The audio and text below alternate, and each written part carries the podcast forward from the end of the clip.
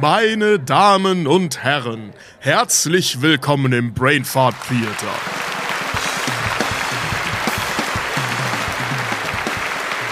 Wir hören heute eine exquisite Lesung aus der Reihe Die unverhoffte Macht der alten Comic-Schauspieler. Mit unseren Gästen tauchen wir tief ein in die Welt der Theater, die Untiefen der geschundenen Schauspielerseele und versuchen zu klären, was das Ende von Birdman eigentlich sagen will. Und nun Vorhang auf für die Kack- und Sachgeschichten. Der Podcast mit Klugschiss.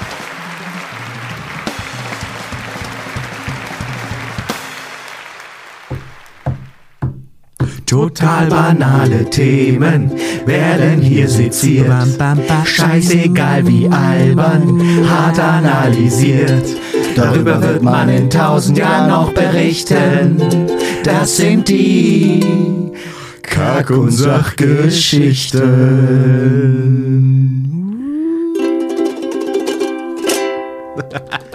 Ah, war das toll. Live. Herrlich, herrlich. Hat man nicht häufig im Podcast. Herzlich willkommen bei Musikantenstade.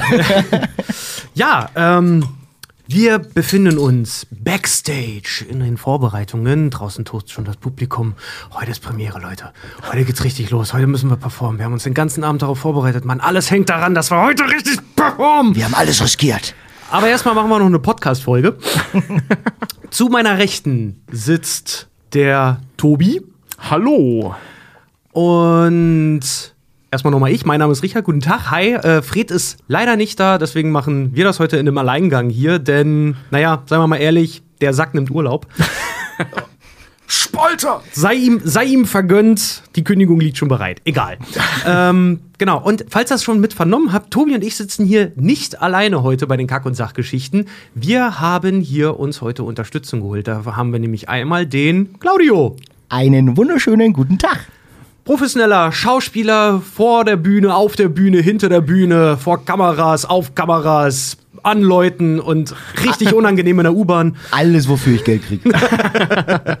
Und wir haben ihn auch mal wieder hier, unseren Musikvirtuosen, den Delio. Hallo. Geht's, geht's, geht. Yeah. Moin, Leute. Schön, dass ihr beide da seid. Danke, dass ihr Tobi und mich dabei unterstützt, unterbrochen zu werden. Sehr, sehr gerne. Ja, yeah, Mann.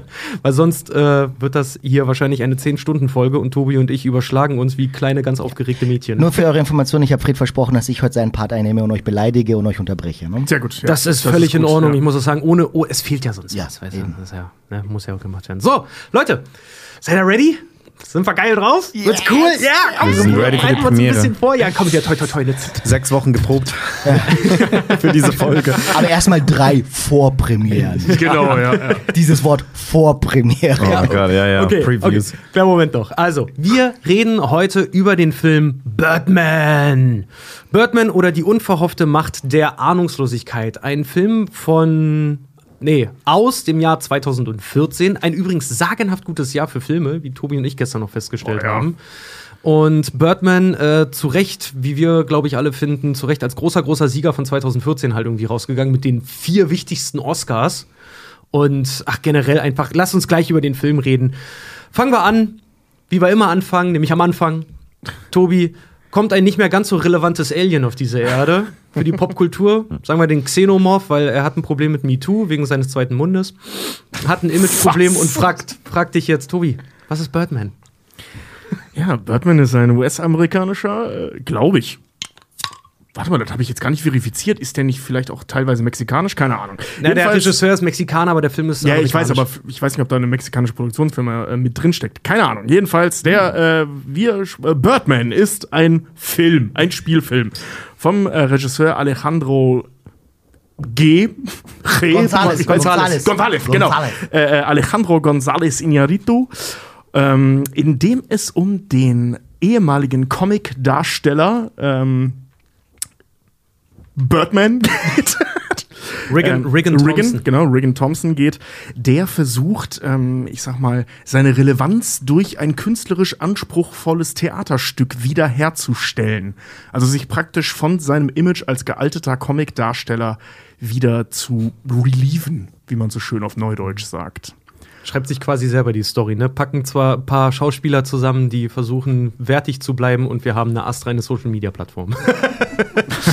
ähm, Willkommen bei Instagram. An dieser, an dieser Stelle sag ich ja dann immer, was die Kritiker zu dem Ganzen sagen, ob der gut ist oder schlecht ist. Das überspringen wir heute mal, denn das ist, das ist was ganz Besonderes bei den Kacke- und Sachgeschichten. Einer von unseren Gästen hat den Film gestern das allererste Mal gesehen. Deswegen werfe ich das mal in dein Feld, Delio. Ich will dich nicht fragen, ob der Film gut oder schlecht ist. Das, das wäre gemein. Aber ich wollte dich einfach mal fragen, wie hat er dir gefallen?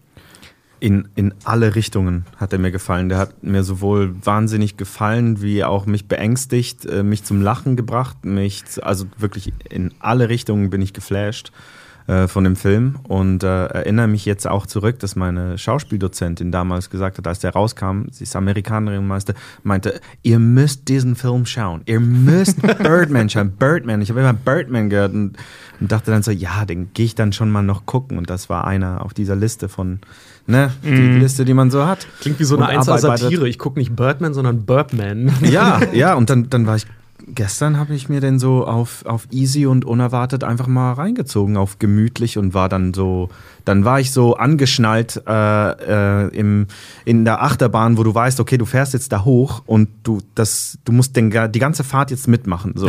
Du machst diese Fahrt jetzt mit, egal ob du es gerade aushältst oder nicht, aber du machst das Ding jetzt mit. Und ähm, Gibt ja. kein Entkommen mehr.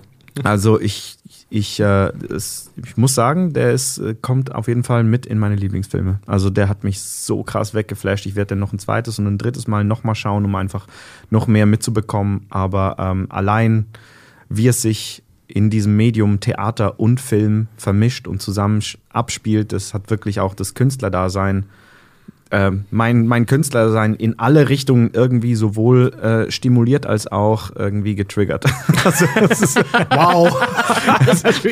okay, der ist bei dir richtig in Neuschnee getreten. ja, absolut, absolut. Damit habe ich gar nicht gerechnet, aber ich finde das auch immer mal ganz schön, so ähm, außerhalb der Komfortzone zu sein und mal wirklich wieder mal so einen Film zu sehen, äh, der, der nicht einfach nur, ach ja, schön, war jetzt nett und jetzt was essen, sondern einfach der wirklich nachwirkt. Ja, dass du halt nicht. Wusstest du, worum es eigentlich geht, oder dachtest du vom Titel Birdman, dass das auch eine Superheldenverfilmung sein könnte? Ja, ich habe den auf Disney Plus geguckt äh, oder auf einem Anbieter, der. äh, Eingetragene Marke? Genau. Ich mach mal keinen Marker.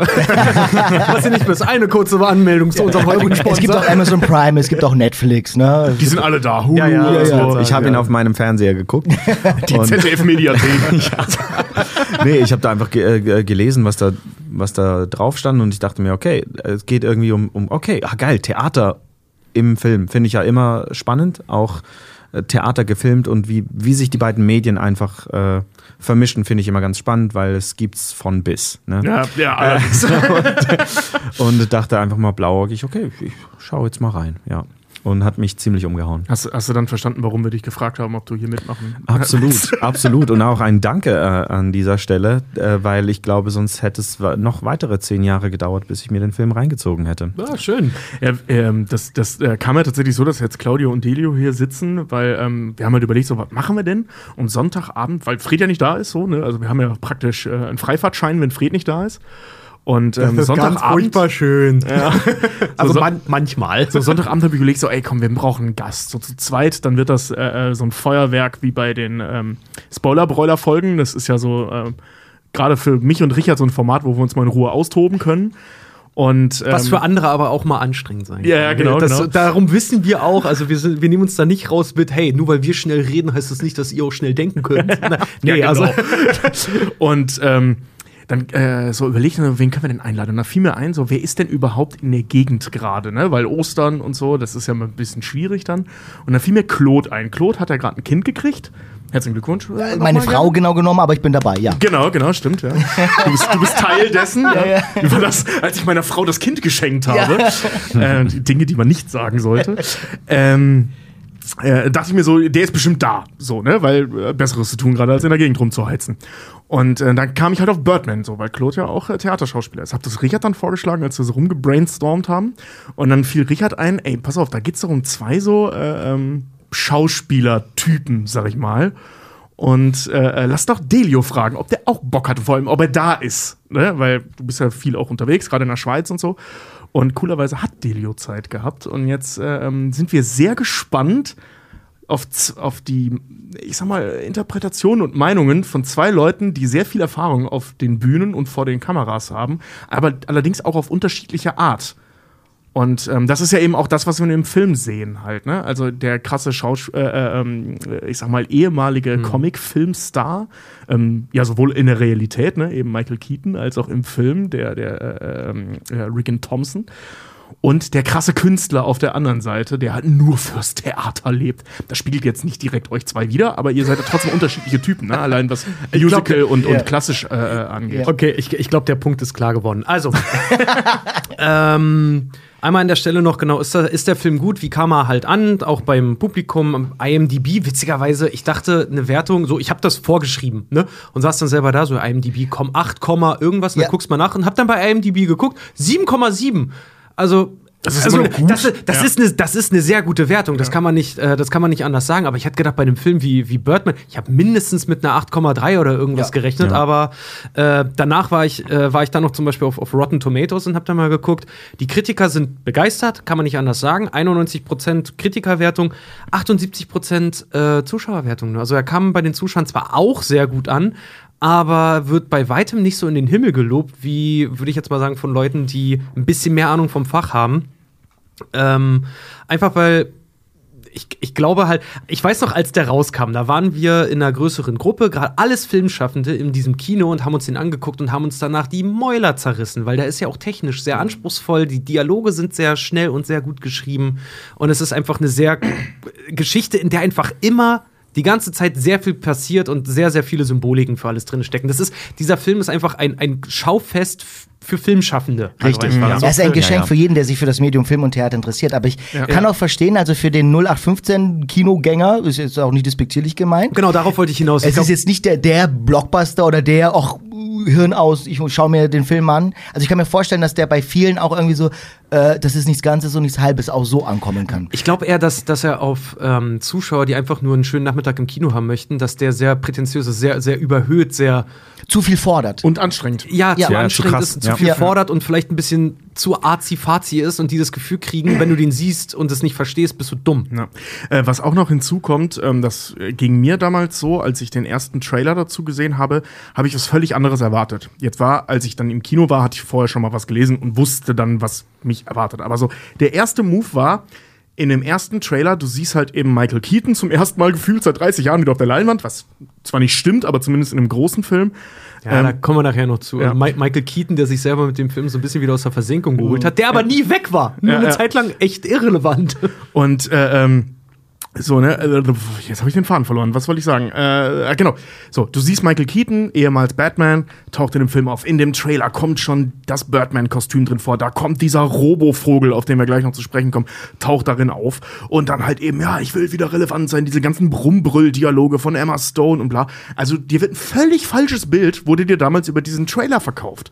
Und ähm, wenn du dich nicht auseinandergesetzt hast mit diesem Film, und da reicht ja ein Artikel irgendwo im, was weiß ich, im Spiegel oder so, ne? Also völlig egal. Ähm, dann hast du im Zweifel was völlig anderes erwartet, nämlich Michael Keaton macht sich also in einer, in einer bitteren Satire über Comicfilme lustig. Aber das ist er ja nicht. Darum geht es in diesem Film nicht. Klar ist das ein Aspekt, aber das ist nicht die Handlung. Und vor allem nicht die Machart. So dieser scheiß Vogel, den sieht man einmal. Warum ist der im Trailer? Ja, nach wie vor der Film halt wirklich auch auf der, auf der internationalen Bühne richtig groß abgeräumt. Er war ein Kassenerfolg. Er umfasst ja ein, also ein unglaubliches Ensemble. Michael Keaton, Zach Galifianakis. Perfekt ausgesprochen, darauf war ich auf gespannt. jeden Fall, ja. Edward Norton, Emma Stone. Ähm, er hat Oscars bekommen als bester Film, beste Regie, beste Kamera, bestes Drehbuch. Übrigens der Kameramann äh, Emanuel Lubetzky, muss man an der, an der Stelle auch mal sagen, weil viel zu wenig Leute kennen die Namen von Kameraleuten, die wirklich was drauf haben. Und der Typ ist einfach, Tobi und ich haben, äh, müssen es dazu sagen, haben es auch im Zuge der Recherche den erstmal nachgeguckt. Und wenn der einen Film macht, wenn der in dieser Saison, in diesem Jahr seinen gemachten Film einreicht, kannst du sicher sein, wenn du im Wettbewerb dabei bist, das wird nichts. Wenn der Typ dabei ist, der räumt, der räumt Ja. immer die Preise ab. Der, der, also wirklich, jedes Mal, wenn er einen Film gemacht hat, hat er so ziemlich jeden Preis Was hat er noch so gemacht? relevant Ich habe gar nicht jetzt äh, recherchiert. ist. Äh, müsste ich jetzt nachgucken? Ach so, okay. Aber der hat auf jeden Fall große Dinge gemacht. Tree of Life gemacht, Okay. The Revenant gemacht, äh, jetzt hier Birdman gemacht. Also der macht, der macht die schweren Sachen. Mhm. Der macht die richtig, richtig schweren Sachen. Äh, Children of Men hat er gemacht. krass. Also der macht wirklich die Sachen, wo du selber halt auch da sitzt und dich, dich fragst, okay, wie haben die die Scheiße gemacht? Der hat das wahrscheinlich erfunden. Ja, Gra Gravity ist auch von ihm. Ja. Ähm, Also, also ist arbeitet, arbeitet sehr viel mit Inaratu, Inarati, äh, mit González. Zusammen. Er ist auch ein Mexikaner. Mhm. Der äh, Lubetzky. Ich habe wahrscheinlich seinen Namen auch falsch ausgesprochen. Ich glaube, es ist Lubetzky. Hey, Burn of the Reading hat er auch gemacht. Ja, siehst du? Und objektiv betrachtet ist das ein hübscher Film. Ich finde den sowieso geil. Der hat allerdings auch so Filme gemacht wie Kai, äh, äh, Ein Kater macht Theater. Mit, mit, mit Michael. Myers. Mit Ja, Mike Myers.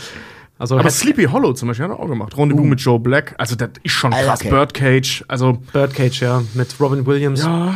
Oh, geiler Film. Also- Na- Nathan Lane, uh, unfassbar guter Film. Delio guckt gerade so wie Ja. die Kuh, wenn's donnert. Hast du Wow, mal gesehen? Birdcage noch nicht gesehen? Den musst du dir angucken. Der Das ist voll- auch Theatermusik.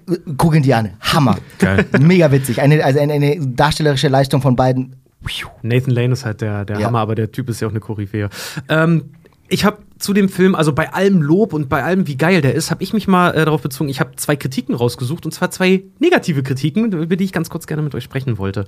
Nämlich schrieb äh, Michael Bonner von Uncut Magazine UK äh, von der Insel: Inaritus Film ist nur halb so schlau, wie er denkt.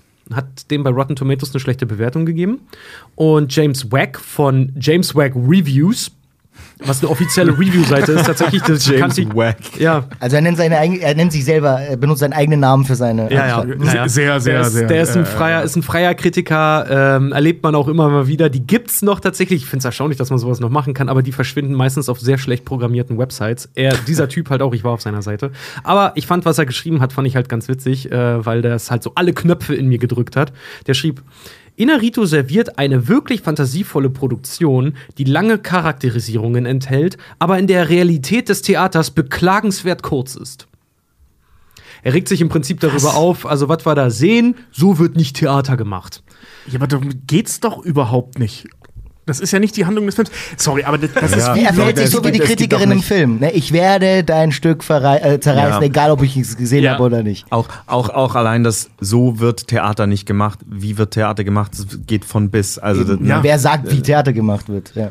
Also das ist, das ist, das sind wie die Leute, die sagen, Whiplash war scheiße, weil so, sp- äh, so lernt man nicht Schlagzeug spielen. Black, So- Black. Swan, Black Swan ist kacke, weil so funktioniert eine, eine Tanzproduktion halt nicht. So. Also ich muss sagen, ich habe so viele Momente in diesem Film, auch hinter der Bühne, äh, da so authentisch, wirklich selten umgesetzt gesehen im Film, wie Theater dargestellt wird, auch wie, wie mit den Technikern umgegangen ist, wie die sich verhalten hinten, wie äh, mit der Inspizienz hinten, mit dem, also ein, alles, alles daran war, und auch die Momente, wo er sich aussperrt und irgendwie nicht mehr reinkommt und dann ist so ich Panik, wenn Ja. ich das Ja, sehe. ja. Ich habe Panik bekommen, weil Hast ich dachte, so, scheiße, oh mein er Gott, muss gleich nein. rein und jetzt gehst du, ich, bei bei mir im Kopf, es geht er jetzt außen rum. Scheiße, da muss er außen rum, dann hat er sein Kostüm nicht. Was ist mit dem Ding? Da geht der ganze Film direkt los. Es wird, wird Ja. so getriggert. Und es gibt in jedem Theater, in jedem Theater diese düstere Legende, dass jemand sich A ausgesperrt hat oder eingesperrt hat und nicht mehr rechtzeitig auf der Bühne war. Nein! Ja, wirklich. Übrigens, äh, die Szene, ähm, wir, wir kommen gleich, ich mach gleich Handlungszusammenfassung einmal. Genau, genau Ähm, wie es in jedem Theater auch diesen einen Techniker gibt, der immer eine Kippe für dich hat. Ja, Mann. Ja, ja, ja, genau. Ja, genau. Ich bin ja immer Backstage, wenn ich, wenn ich bei euren, ähm, bei euren Impro-Shows äh, Fotos mache, bin ich ja. Ja. die ganze Zeit Backstage und ich unterhalte mich auch immer beim Ernst-Deutsch-Theater, kenne ich mittlerweile den Feuermann, Wehrmann, der immer kommt, wegen, wegen äh, äh, hier Feuerüberwachung. Die müssen ja da sein, die müssen Ja. hinten sitzen und das kontrollieren, falls irgendwas ist, damit die eingreifen können. Also so ein Sicherheitsfeuerwehrmann muss da sein. Und tatsächlich kriege ich von dem auch immer Feuer und Kippen, Ja. als, ich, als ich noch geraucht habe. Voll geil. Witzig, ja stimmt, der eine, der immer Zigaretten würdig hat, ja. Ach, diese ganze Theaterwelt ist sowieso, sobald du irgendwie Backstage bist, ist das alles, so bist du wie in einer anderen, in so einer ganz, ganz warm gehaltenen, muckeligen Welt, weil irgendwie gefühlt Backstage ist einfach gemütlich. Ja. auch mal. Ja, bis, bis zur Endprobenzeit. Ja. Da ist wirklich, also das ist auch so geil umgesetzt, wie die einfach alle wirklich auf, auf, auf, auf den Felgen fahren. Wirklich nervlich und, und, und sich gegenseitig an die Gurgel gehen und dann wird sich gegenseitig belogen, damit momentan cool ist, aber dann einfach um, um die Situation zu retten, dass alle einfach die Nerven behalten. Das ist auch so krass. Ja, So ist geil gespielt und umgesetzt. Also, diesen, diesen, Stress, den kannst du ja wirklich körperlich spüren, den sie da durchmachen. Ja. ne? Wo Michael Keaton dann auch sagt, ich habe ich, ich, ich schlafe schlecht, ich habe äh, nicht mehr geschlafen seit ich, ich schlafe nicht mehr. ist so, ja. Übrigens, was ich noch äh, anmerken wollte, bevor wir uns dann wieder, wir springen auch gerade wieder von Hühn nach Hott. Fred, Fred würde jetzt schon wieder einen Föhn kriegen. Aber Entschuldigung. ich, Leute, jetzt bleibt doch mal dabei. So. Äh, die Szene, über die, ähm, die ihr so beeindruckend fand, äh, als Michael Keaton wirklich ausgesperrt ist und dann nur in seiner Unterbuchse da über den, über den Times Square und äh, 42nd Street rennt.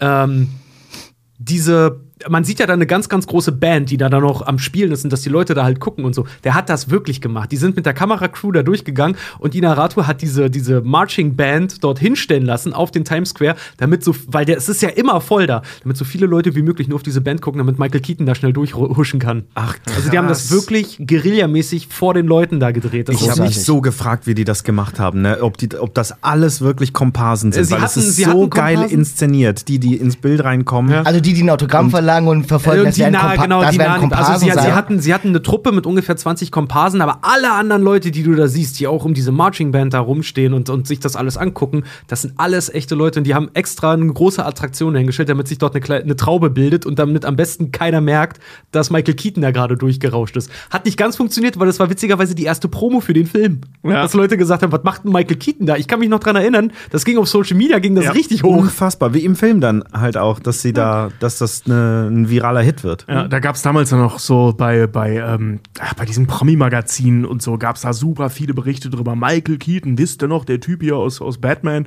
der rennt hier nackt über den Times Square. Was soll das? Ist das ein neuer Film? Bla. Und ähm, da gab es dann auch so geile Geschichten, auch von dem Regisseur, äh, von dem Inarito, äh, wo er erzählt hat, dass da auch voll viele Leute waren jetzt außerhalb der Band, also die sich nicht die Band angeguckt haben, sondern die so drumherum standen. Ähm, vor allem New Yorker, die da überhaupt nicht drauf reagiert haben, weil ja, da rennt halt nackt ein Star in der Gegend rum. komm, sind auf dem Times in. New York. So. Ja. Wir haben krankeres Zeug gesehen. Ja, da gibt's ja. ja generell so viele Geschichten aus New York, wo die Leute einfach gar nicht mehr drauf reagieren, weil es einfach normal ist, dass da krankes Zeug passiert. Also das hast du ja in Hamburg schon auf dem Kiez. Ja. Ne? Also wenn du auf dem Kiez bist und, und irgendwas passiert und du denkst so, nee, das ist jetzt, das ist noch nicht das, das krasseste, was ich heute gesehen habe. So. Henry, und und Henry Gefühl ist auch immer so, ja, irgendwer dreht halt. Ja, Henry Cavill hat sich mal äh, eine Stunde lang in New York selber gefilmt und dabei gezählt, wie oft er erkannt wurde. Nullmal. Er stand sogar neben seinem eigenen Filmplakat und er hat gesagt, das ist das Schöne an New York. Du kannst auch als Promi hier einfach durchrennen, keine Sau erkennt dich, weil die haben alle was Besseres zu tun. Ja, oder sie erkennen dich und das ist ja denen einfach scheißegal, weil die ständig irgendwelche Promis sehen. Ja, ne? genau. Oder du bleibst einfach erfolgloser Künstler, dann geht das auch. Ja, stimmt. Das ist geil, ja. Scheiße, was ein Lifehack, Alter. Genau, das ist der einzige Grund, weil ich habe einfach keinen Bock erkannt Genau, ich mach das bei Dinnerpartys auch mal. Ich komme einfach hin und mach direkt Stress, weil danach kann es nicht mehr schlimmer werden. Also, wenn ich der unangenehmste Faktor bin, dann kann der Abend nur noch gut werden. solange man damit klarkommt. Aber gut. Ähm, dann kommen wir jetzt mal zur Handlung. Wir sehen, der Film beginnt im Prinzip eigentlich wie ein RPG. Wir sind an einem Strand und wir beobachten einen Kometen, der abzustürzen scheint. Damit wird auch schon vorne weggestellt. Thema des Films wird ein bisschen eingeläutet, denn wir sehen quasi einen sterbenden Stern, äh, weil ein Komet mit Schweif, äh, also ist im, im Deutschen zum Beispiel auch ein Schweifstern, auch Shooting Star genannt, und der ist gerade am runterkrachen. Bei Es ist Delo- streng bei Delo macht's Stern, Ja, es ist kein Stern. Ein, ein Nee, nee, Komet stimmt, Kometen- Stern. Kometen- Wenn ein sind- Stern genau. auf die Erde fallen würde, sähe das hier ein bisschen anders aus. Genau, also genau, nur noch mal zur Klarheit, Kometen sind keine Sterne, aber sie werden auch bezeichnet als sogenannte Schweifsterne und gerade halt auch Kometen im Englischen sind Shooting Stars, was witzigerweise halt auch Schauspieler sind. Ähm, oder generell Prominente. Der ehemalige Blockbuster-Comic-Held und Schauspieler Regan Thompson, gespielt von Michael Keaton, äh, ist in seiner Garderobe in einem prestigeträchtigen, aber herunterkommenden Theater am Broadway. Er schwebt in seiner Unterhose bekleidet an der Stelle am Fenster, an einer Stelle am Fenster, und wir erfahren, dass er eine massive, laute innere Stimme hat und offensichtlich telekinetische Fähigkeiten zu besitzen scheint. Rausgerissen aus seiner Konzentration redet er mit seinem besten Freund und Produzenten Jake, gespielt von Zach Galifianakis. und wir erfahren, dass Riggin sich im Endspurt zu den Proben von Wovon wir reden, wenn wir von der Liebe reden, dem amerikanischen, vom amerikanischen Autor Raymond Carver befindet. Und nicht nur, dass er Autor dieses Stücks ist und zweiter Produzent und Regisseur, nein, Bo äh, spielt auch noch die Hauptrolle. Und kurz vor der Premiere passiert dann das Unerwartete, das Schlimmste von allen. Vor der Vorpremiere. Vor der Vorpremiere. Ja, das ist kurz vor der Premiere trotzdem. Einer seiner Darsteller wird schwer verletzt und Regan braucht schleunigst Ersatz. Dass dieser Mann geblutet hat, war das Ehrlichste, was er jemals gespielt hat. Das ist eine herrliche Szene. Das ist der einzige, der einzige Jumpscare in dem ganzen Film. Ey, das kam auch so aus dem Nichts, weil du siehst ja diese Szene, die ja wirklich scheiße läuft. Also die läuft wirklich richtig schlecht. Wo du auch am Anfang nicht weißt, sprechen die gerade als Schauspieler privat? Ja, oder ist das ja. Text? Äh, Das wärst du erst nachher, ne, dass es Ja. ja eigentlich schon eine Probe ist. Das Ja. ist auch so geil, diese Übergänge. Du weißt nicht, proben die, spielen die, sind sie gerade die Schauspieler, die Figuren? Das ist Und da dachte ich, oh, wird das jetzt so eine Persiflage auf, wie wird Theater dargestellt im Film mal wieder? So, das war so. Und dann wird dieser Typ von diesem Scheinwerfer umgeknüppelt. Ey, ich konnte nicht mehr. Das war wirklich so ein. Okay, wow. Das erste Problem im Film löst sich von selbst. So der beschissene Nebendarsteller. Ich fand das eine super äh, in, äh, Einführung der Figur, weil du siehst ja, weil Regan Thompson kommt ja zu spät, die sitzen da ja schon und halten ihre Dialoge und er setzt sich dazu und steigt sofort mit ein, wo du einfach weißt, okay, Schauspielern ist auch nur ein Job irgendwo. Das ist auch, das ist halt ein Beruf. Du musst diese Sachen müssen Schauspieler nun mal, nun mal können. Die kommen halt rein und die Leute proben das schon, die machen halt einfach mit. Also für mich war das eine super geile Vorstellung der Hauptfigur, so einfach, okay, was die da machen, die können das offensichtlich. Ja, also er ist halt professionell. Ja. ne? So, er ist, Wobei, nee, genau das ist ja nicht professionell, zu spät zur Probe zu kommen. Und Nee, also okay, äh, ja, ja, prinzipiell das stimmt, Profi. aber wie gesagt, als, als, als äh, Produzent, als Regisseur und so kann das ja schon mal passieren, dass du andere Sachen zu tun hast. Streng genommen weiß ja keiner von denen, dass er einfach nur nackt vorm Fenster saß. Und ähm, dass er reinkommt und direkt in der Szene ist, direkt den Text kann. Ob er das gut spielt, das bleiben wir offen, das ist ja dann Teil der Handlung, aber er kommt erstmal rein und weiß, was er tut, weil die das schon tausendmal geprobt haben. Und das ist, das zu spät kommen ist vielleicht nicht professionell, aber seine Art damit umzugehen ist halt professionell so, ne? Er kommt halt hin und kann's. Habt ihr euch gefragt, warum er ist ja, er hat ja das Stück selber äh, umgeschrieben, Mhm. er ist Produzent, er ist Regisseur, er ist Hauptdarsteller, warum er ihn überhaupt besetzt hat, die Nebenfigur? Warum er erst zwei Tage vor Premiere ihm einfällt, dass es das schlechteste Schauspiel aller Zeiten ist? Nee. Nee, das ist eine, achso, Ja, meine so, Frage. Das nicht, wurde das nicht gesagt? Nee, er wurde nur gesagt, das ist der schlechteste Schauspieler der Welt und Gott sei Dank ist er jetzt weg. Aber ich habe mich die und dann in der Sekunde habe ich mich gefragt, warum hast du ihn dann überhaupt besetzt? Naja, also ja, es- das- das entwickelt sich es ja kommt- manchmal Warte auch, mal, ne? es, ist, es wird in dem Film auch relativ häufig gesagt, dass er, ähm, dass es eine Budgetfrage ist. und er weil nehmen musste, was da war. er ne? nehmen musste, was da war, äh, halt, ja, auch irgendwo, weil bis zu diesem Punkt ist ja dieses, dieses Stück, gehen wir gleich weiter, ich mach gleich weiter mit der Handlungszusammenfassung, äh, bis zu diesem Punkt ist dieses Stück ja, spielt in einem prestigeträchtigen Haus, zwar am Broadway, aber ist so ganz, ganz niedrigschwellig. So die Leute scheint das überhaupt nicht zu interessieren. Ja. Wie gesagt, einer seiner Darsteller wird schwer verletzt und Regan braucht schleunigst Ersatz, um sein bisher niedrigschwelliges Stück noch am Broadway prä präsentieren zu können. Ein neuer Schauspieler soll also her und der brillante, aber extrem egoistische und schwierige Schauspieler Mike Shiner wird verpflichtet, gespielt von Edward Norton. Übrigens auch wirklich absichtlich mit Edward Norton im Kopf gesch äh, äh, geschrieben, die Figur, weil Edward Norton gilt ja als ein absoluter Wichser Wirklich? in Hollywood. Der, Edward Norton nimmt, hat Verträge, in denen steht, wenn der ein Drehbuch liest, ähm, schreibt er generell immer rein, wie er denkt, dass das Skript halt verbessert werden könnte. Was ich, ich persönlich zum Beispiel auch sagen muss, finde ich absolut übergriffig. So, Ja. wenn es wenn es dir nicht gefällt, dann schieb's weg oder gib eine, gib eine, weiß nicht, eine Empfehlung oder dein, deine Ansicht der Dinge. Aber er hat in seinen Verträgen halt drin, dass er zum Beispiel auch bei Filmen, in denen er mittlerweile mitspielt, dass er auch zu einem gewissen Grad kreative Kontrolle bekommt. Was darin gegipfelt hat, dass zum Beispiel American History X, so gut wie dieser Film auch ist, aber dieser Film, so wie er ist, ist von Edward Norton geschnitten worden, weil er selber äh, den Film heimlich umgeschnitten hat, hinterm Rücken des eigentlichen Regisseurs. Was dazu führte, dass der eigentliche Regisseur sich von diesem Film massiv distanziert und auf die einzige Kopie, die er selber geschnitten hat, gepisst hat. Ach du Scheiße. Er gesagt hat, so, dann entweder zeigt ihr meinen Film oder den von Edward Norton und das Studio gesagt hat, sorry, der von Edward Norton gefällt uns besser. Und er gesagt hat dann, okay, sollte jemals jemand nach dem Original fragen, es liegt getränkt in meiner Pisse. Also wirklich richtig krass. Der ist Oh, ja krass, ähm, okay. äh, jetzt hier auch wieder Bezug auf den Film ähm, oder das, was der Film behandelt, nämlich eben diese gefallenen Comic-Stars, sag ich mal.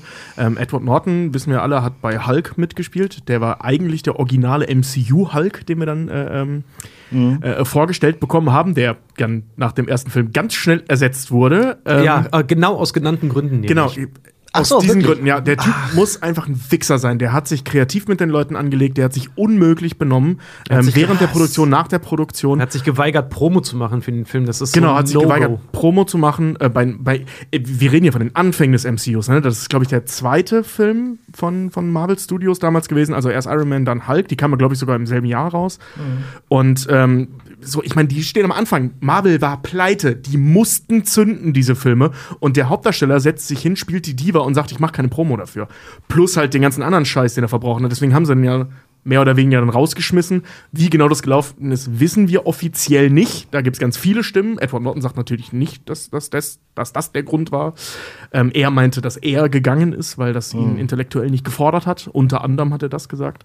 Aber das, die ganzen Leute vom, vom Team und so sagen alle, der Typ war ein Wichser. So, der musste weg. Nein, ich mochte Statt, ich mochte- ich meine, ich mag also ihn ich mag immer ihn noch. immer noch. Es Aber es ich ist- hasse- überrascht mich auch Aber ich hasse es, also ich hasse auch solche Schauspieler. Ja. ganz, also, es ist Und es schlimm. gibt sie. Es gibt diese Schauspieler, Ja. die auf eine Theaterbühne kommen und sagen: So, nein, ich scheiß auf Text, komm, komm, lass uns einfach. pro-" Also genau das, was passiert ist. es gibt sie. Ja. Echt? Ja. Also Ja, so ja. wie, weil im Film äh, gibt's ja, gibt's ja genau so eine, so eine Stelle. Genau, das Da ist ja die- dass wenn er wir Edward Norton kennenlernen. Mhm. Edward, genau, er wird ja damit eingeführt, er steht ja auch noch total geil. Am nächsten, am, an einem Scheinwerfer halt dran oder an einem sehr, sehr breiten, äh, leuchtenden Licht. Geiles Bild übrigens, Ja. um die Figur halt auch einzuführen. Und der dann, wenn äh, Michael Keaton halt hinkommt, der ja wirklich Dreh- und Angelpunkt dieses ganzen Stücks ist und halt das von A bis Z halt kennt. Mhm. Und dann sagt, ja, okay, gut, äh, wo wollen wir denn anfangen? Nein, nein, nein, komm, komm, komm, leg einfach los, leg einfach los. Ja, willst du? Leg doch einfach los. Und er ihn da richtig reinredet. Ich meine, man muss ihm so gut erhalten, dass er sich vorbereitet hat und den Text konnte. Aber es ist auch so nach den ersten zwei, drei Sätzen, Moment, ähm, darf ich dir einen Vorschlag machen? Ne, also, ähm, das ist halt auch so ein No-Go, so, wenn Ja, man so ja. unser Schauspielkollegen sagen, ja, pass auf, mach's, mach's mal lieber so. Das, das ist nicht dein Job. Das Ja. ist nicht dein Job, deinem Schauspielkollegen zu sagen, mach das mal so oder so. Ja, vor allem, wenn der, dein Schauspielkollege auch gleichzeitig der Produzent und der, Und der Regisseur ist, Das, das ist schon krass. Aber vor allem, das, das Geile, die Szene endet ja im Prinzip damit, dass äh, er auch halt auch noch recht hatte. Also der ist ja wirklich der bessere Typ Er ist halt und der bessere gut, Schauspieler. So, ne? ähm, Edward Norton, das haben jetzt nicht nur er gesagt, aber ich fand es äh, äh, sehr bezeichnend und sehr schön, ähm, dass selbst Edward Norton gesagt hat, er spielt im Prinzip sich selbst in diesem Film. Ja. Also das haben alle gesagt, aber selbst er hat es auch gesagt. So, er spielt sich selbst. Ja, und das ist dann aber, ich weiß nicht, irgendwie dann wieder äh, halt, it's the truth. Es ist, es ist, Ja. es ist halt echt, wenn einer dazu steht, okay, Leute, ihr wisst, was der Deal ist, so bin ich, so spiele ich. Äh, Nicht die Katze im Sack, sondern. Wisst ihr, ob er wisst, ihr Method, also ist, hat er, also war das sein Ständer? Wisst ihr, ob Edward Norton so Method Acting drauf ist? Oh, das Weil das könnte ich mir auch vorstellen. Der, der Pimmel war falsch. Okay. Der Pimmel war falsch. Das Schade. war auch eine, eine, eine äh, F, äh, zu den FAQ-Seiten, also diese Frequently Ja. Asked Questions zu Birdman, ist eine, die ganz, ganz oben ist. Ob das Edward Nortons echter Dödel war.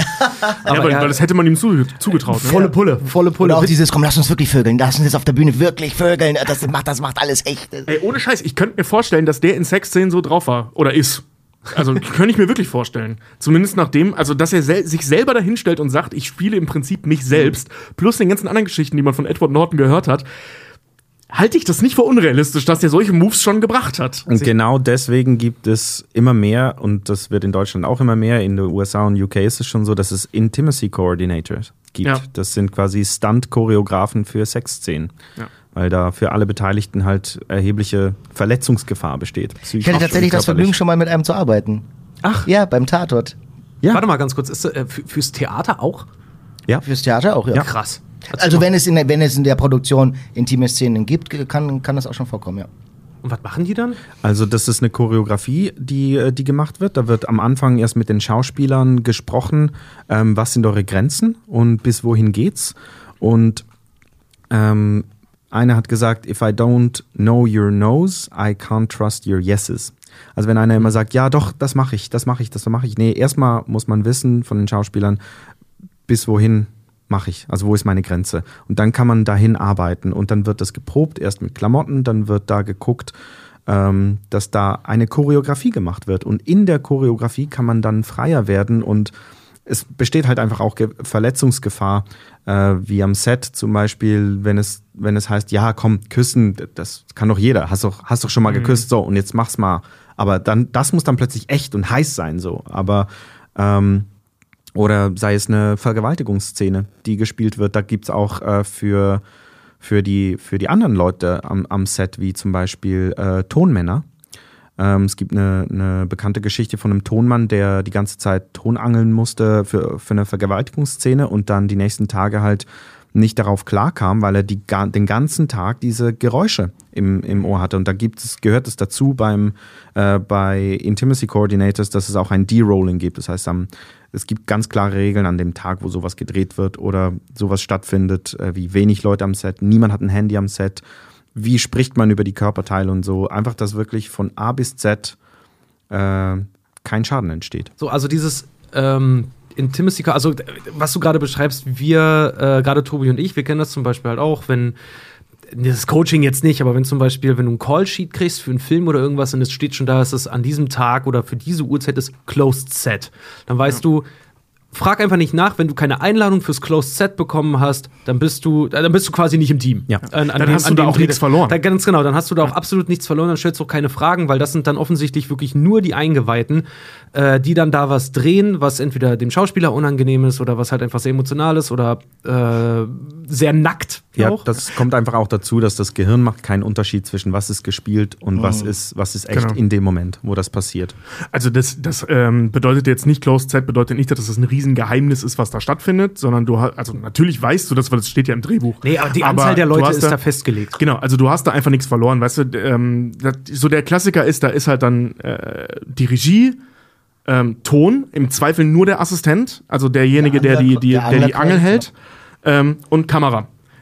Sehr, sehr häufig sogar ohne Kameraassistenz, weil im Zweifel kann der Kameramann auch selber Schärfe ziehen. Sehr häufig ähm, auch ohne Regie, witzigerweise. Manchmal auch ohne Regie, dass manchmal, die Regie halt vom, vom Bildschirm sitzt. Manchmal ist es nur, ja. ist es nur Kameramann und der, der, Chef, der Cheftontechniker, weil äh, der Kam weil witzigerweise gerade Kameramänner, weißt du, ihr kennt ja dieses Klischee, ne? Arzt und, und äh, Arzt und Schwester, ne, die sich mhm. irgendwie finden.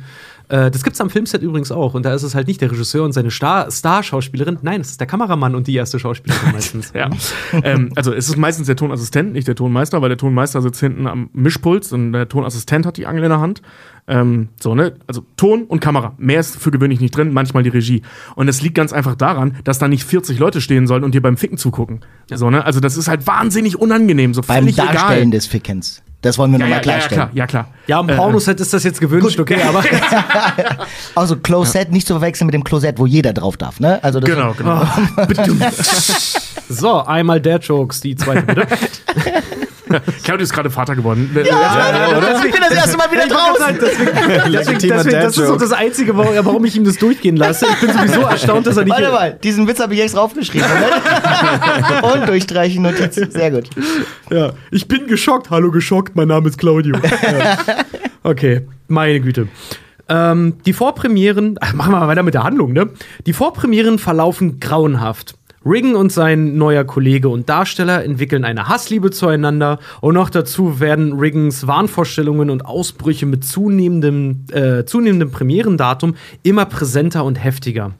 Riggen muss sich langsam aber sicher eingestehen, dass für ihn diesmal wirklich alles auf dem Spiel steht und dass, wenn er dem Stück nicht alles gibt, er sowieso alles verlieren wird. Von Haus und Hof bis zu seinem bis dahin soliden Ruf als Prominenter und nicht als Schauspieler also er steht wirklich kurz davor, halt alles zu verlieren, wenn dieses Stück halt nicht richtig läuft. Mhm. Als Riggen sich versehentlich bei einer Vorpremiere halbnackt vom Theater aussperrt und über den, den Broadway und Times Square durch eine Menschenmenge wieder durch den Vordereingang des Theaters kommt, scheint das Unmögliche geschafft. Riggen wird zum viralen Hit und die Leute fangen an, sich für sein Stück zu interessieren. Übrigens, wer jetzt denkt, Broadway und Times Square ist also mega weit auseinander. Nee, der Broadway ist auf der 42. Straße und der Times Square ist Ecke 42. und 7. Also quasi genau nebendran. Ja, also genau auf der Ecke vom Broadway mhm. halt. Du kommst, wenn du am Times Square bist, je nachdem, wie groß der halt ist, weil die so richtig eine Einschätzung, wie groß ist Times Square, gibt es halt nicht so richtig. Aber der Times Square und der Broadway gehören halt wirklich einfach zusammen. Mhm. So, das sind die, die äh, touristisch prestigeträchtigsten Orte mit in, in New York. Also, mhm. wer New York besuchen geht, Empire State Building, Times Square, Broadway. Das sind so die drei großen, wo jeder halt einfach hingeht. Ja, geile Szene, oder? Hammer. Wirklich, ich meine, wir hatten uns ja vorhin noch mal kurz unterhalten, aber wie der da durchrennt. Ich habe ich habe zu Tobi schon, schon gemeint, äh, wir haben den Film jetzt das dritte Mal gesehen und haben selber auch gesagt, okay, bei dreimal, dreimal gucken musste den Film, weil jetzt beim dritten Mal ey, mir fiel es selber wie Schuppen, äh, wie Schuppen aus den Haaren. ich sehe das und dieses ganze Vorhergerede, weißt du, so Edward Nortons Charakter meint ja noch so, ja, du machst deine, deine Kassenschlager und ich stehe auf der Bühne, entblöße mich und ringe mit menschlichen, komplexen menschlichen Emotionen. Eine Versinnbildlichung des Schauspiels. Ein halbnackter, prominenter Schauspieler rennt durch eine Menschenmenge und wird von allen Augen begutachtet. Wenn das nicht das Bild für die Schauspielerei ist, weiß ich es auch nicht. Ja, und es ist vor allem, es ist, also Delio ging es ja bestimmt auch so, man leidet so mit. In der Sekunde, wo er draußen raucht, habe ich mir schon gedacht, Digga, halt die Tür zu. Digga, halt die Tür zu. Weil das ist so das, das ist das Schlimmste, was dir als Schauspieler während einer Vorstellung passieren kann. So, Überleitung. Delio, sag mal, ist dir das nicht mal passiert? Ja, ja. Ernsthaft? Also, also anders. Ich wusste, ja, das war gut, die einzuladen, weil Delio und Claudio stehen ja auch, waren ja auch zusammen schon hinter der Bühne. ich, ich, ein bisschen anders. Ich, ich, ähm, ich habe äh, ich habe zwei Stücke äh, geschrieben, zwei Musicals geschrieben und beim ersten betrete ich, äh, das, das Stück heißt Auf alten Pfannen lernt man kochen und da betrete ich am Anfang äh, den Saal durch, durch äh, den Eingang. Und da, ich weiß nicht mehr, wo wir gespielt haben. Wir waren auf Tournee irgendwo an einem wunderschönen kleinen Vorort. Und dann haben die da zugemacht, äh, äh, die, die Zuschauerräume. Und das Stück, äh, das Stück beginnt. Und äh, ich sollte da durch die Tür durch, aber die war einfach zu. Die war zu und ich stand da draußen und rüttelte an dieser Tür und hab da gerüttelt und gerüttelt, bis dann äh, die Kassenfrau von unten hochkam und meinte, wollen Sie rein? Und ich meinte, ja, ich sollte rein. so, das, Stück, das Stück hat aber schon begonnen, hat sie gesagt. Habe ich gesagt, ja.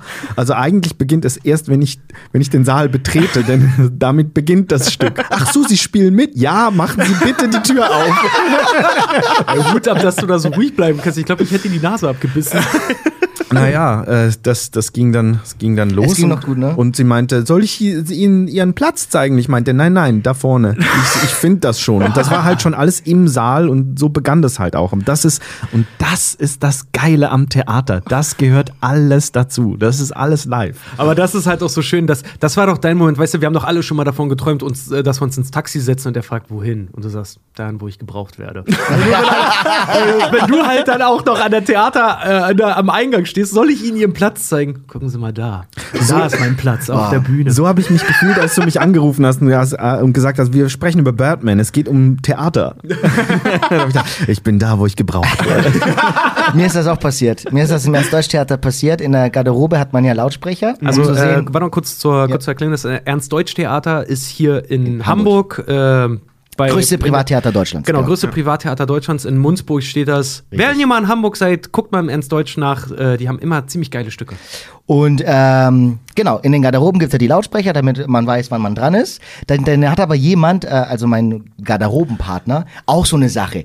Privatgarderobe, aber dazu komme ich später zu sprechen. äh, man ist da immer mit anderen Leuten drin. Und denen, manche regt das auf, die ganze Zeit mitzuhören, also drehen sie es leise.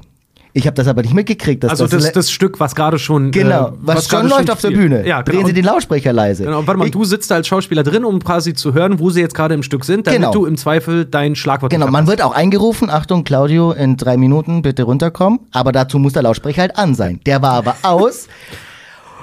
Und ich, mir ist das dann aufgefallen, dass das aus ist. Ich drehe es also wieder äh, auf laut und höre die Textpassage, die genau kommt, bevor ich auf die Bühne muss. Horror. Und habe es noch geschafft, aber ich bin, ich weiß nicht, ich Wie hast du das da geschafft? Das ist so ein langer Weg Ich weiß, Theater. ich bin die Treppe, ich bin die, du kennst ja die Treppe, ich bin die runtergesprungen. Ich hätte mir alles brechen Alter. können. Ich kam auch zwei, drei Sekunden, lass es fünf Sekunden zu spät. Aber das weiß natürlich der Zuschauer nicht.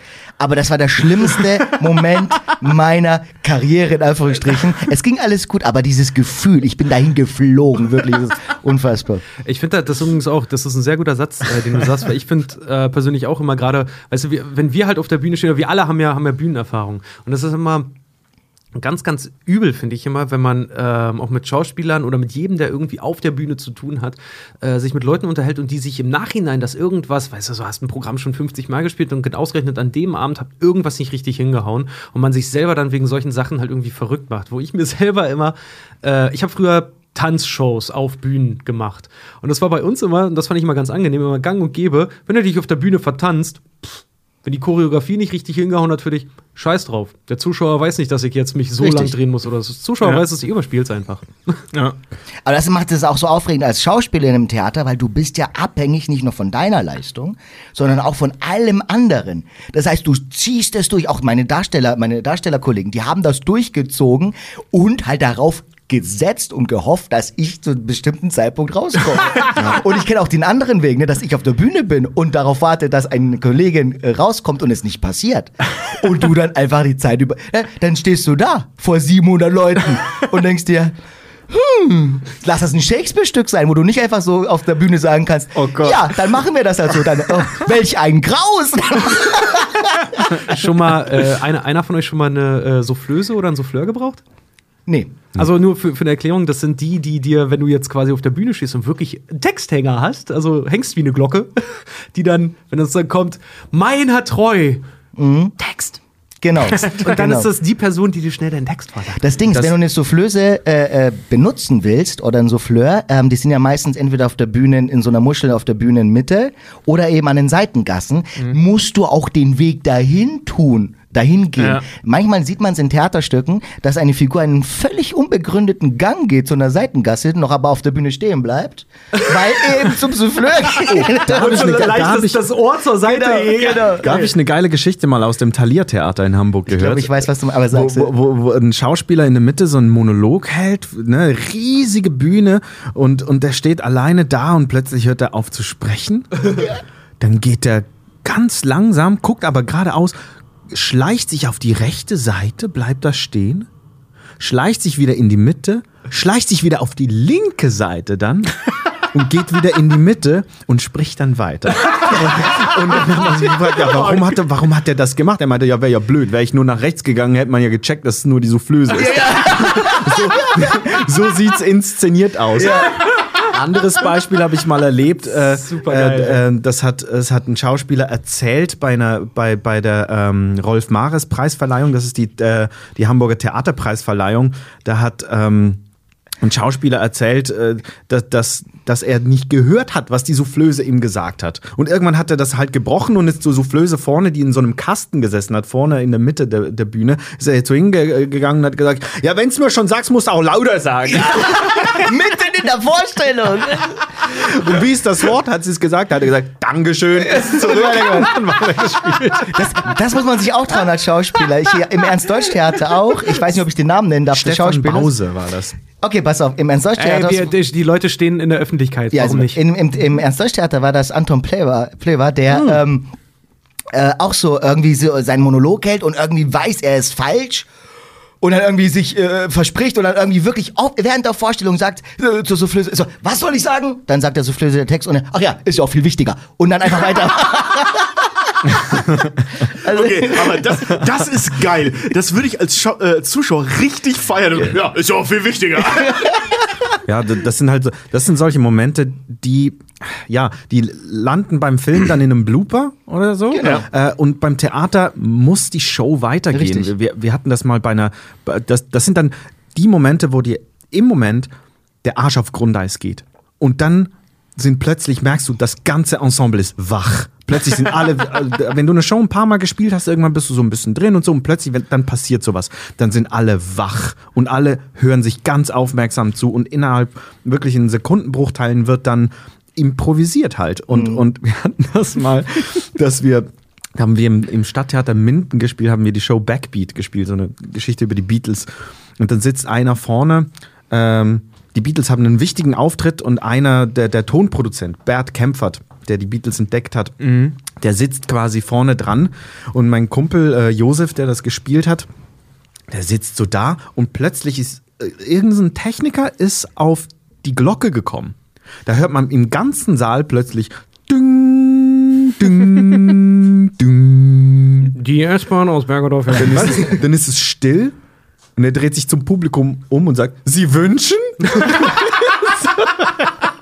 Und wir konnten den Rest des Abends wirklich, wir konnten, wir konnten nicht mehr geil, also wir mussten dauernd lachen. Das sind ja die Momente, wo du deine, deine Kollegen auf der Bühne nicht mehr in die Augen schauen kannst. Ne, wo, Ja, man oh extra, Gott. wo man extra vorbeiguckt oder direkt so mitten in der Stirn, weil du weißt, sobald ihr Augenkontakt habt, ist es vorbei. Und dann bist du eh schon verloren, weil Ja. der sieht das natürlich und du weißt genau, du siehst dich dann auch von außen. Du spielst das dann und, und, und, und siehst dich von außen, wie du dem Kumpel gerade auf die Stirn guckst.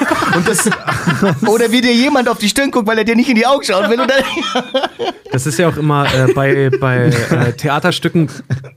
Jeder, der das nicht kennt, es gibt ja die, den Premierenabend, ne, darum geht es ja auch in dem Film, du hast ja den Premierenabend, da muss ja alles, alles sitzen. Also auch wenn die Generalprobe halt irgendwie gut läuft, schlechtes Zeichen, weil bei der Generalprobe soll noch irgendwas beschissen laufen, damit es dann bei der, beim Premiereabend richtig läuft. Und wenn da ein Stück so langsam aufläuft, gibt es ja die äh, Derniere. Ne? die letzte Vorstellung. Die genau. letzte Vorstellung. Und gerade in der letzten Vorstellung, gerade beim Theater, kenne ich das auch immer, dass sich dann Schauspieler und Regisseure irgendwie noch, die daran mitgewirkt haben, sich gegenseitig dann halt noch Streiche spielen. Also Genau. da wird dann zum Beispiel, weiß ich nicht, wenn ein Charakter einen Schluck Wasser trinken soll, wird da ein bisschen Wodka reingemacht. Klassiker. Oder du ziehst einen Bademantel an und da sind halt irgendwie, da, ist, da sind Kondome und Dildos drin und solche Ja, oder Sachen. du musst in ein Buch als Schauspieler Fotos. lesen als Fo Ja. und dann sind dann irgendwelche Nacktfotos drin oder so. Also es, das, das, das, genau. das ist das Schlimmste. Ja. Damit kriegt man mich immer. Ja. Man kriegt mich so leicht und alle wissen es. Das ist so Bei schlimm. mir war es ein Schimpanse in einem Bikini. Na schön. Und es, also Streiche ja, aber nur solche, die Wie jetzt inter-? Nee, nee, im Buch. Äh, die, da, die ist natürlich nur für die Beteiligten. Das darf Mhm. das Publikum nicht merken. Also Scherze, Scherze, die auch offensichtlich fürs Publikum wissen, dass die, dass die nicht dazugehört, das darf nicht sein. Das ist wirklich nur intern. Nee, nee, das Ähm, ist, das ist genau. nur für die Crew, also für Genau. alle, alle Schaffenden vom Stück quasi. Die machen sich selber einen Jux drauf, dass die Kollegen jetzt gerade richtig eigentlich mit den Tränen kämpfen müssen, weil Ja. sie sonst auf der Bühne eigentlich loslachen. Weil es letzter Abend. Wa- Was aber auch schön sein kann als Zuschauer. Also ich habe das im Altonaer Theater ein paar Mal gehabt, ähm, dass ich bei so einer Teniere dabei war und das Stück vorher schon mal gesehen hatte. Aber ich habe da mal, ich habe ich hab's falsch gesagt. Gut, ja. äh, weil ich da mal äh, ähm, gearbeitet habe, ist auch egal, ähm, auch nur kurz, äh, an der Garderobe während der Studienzeit. Und ähm, aber habe mich da halt immer mal wieder so in die Stücke gesetzt, so ne, zwischen den Pausen.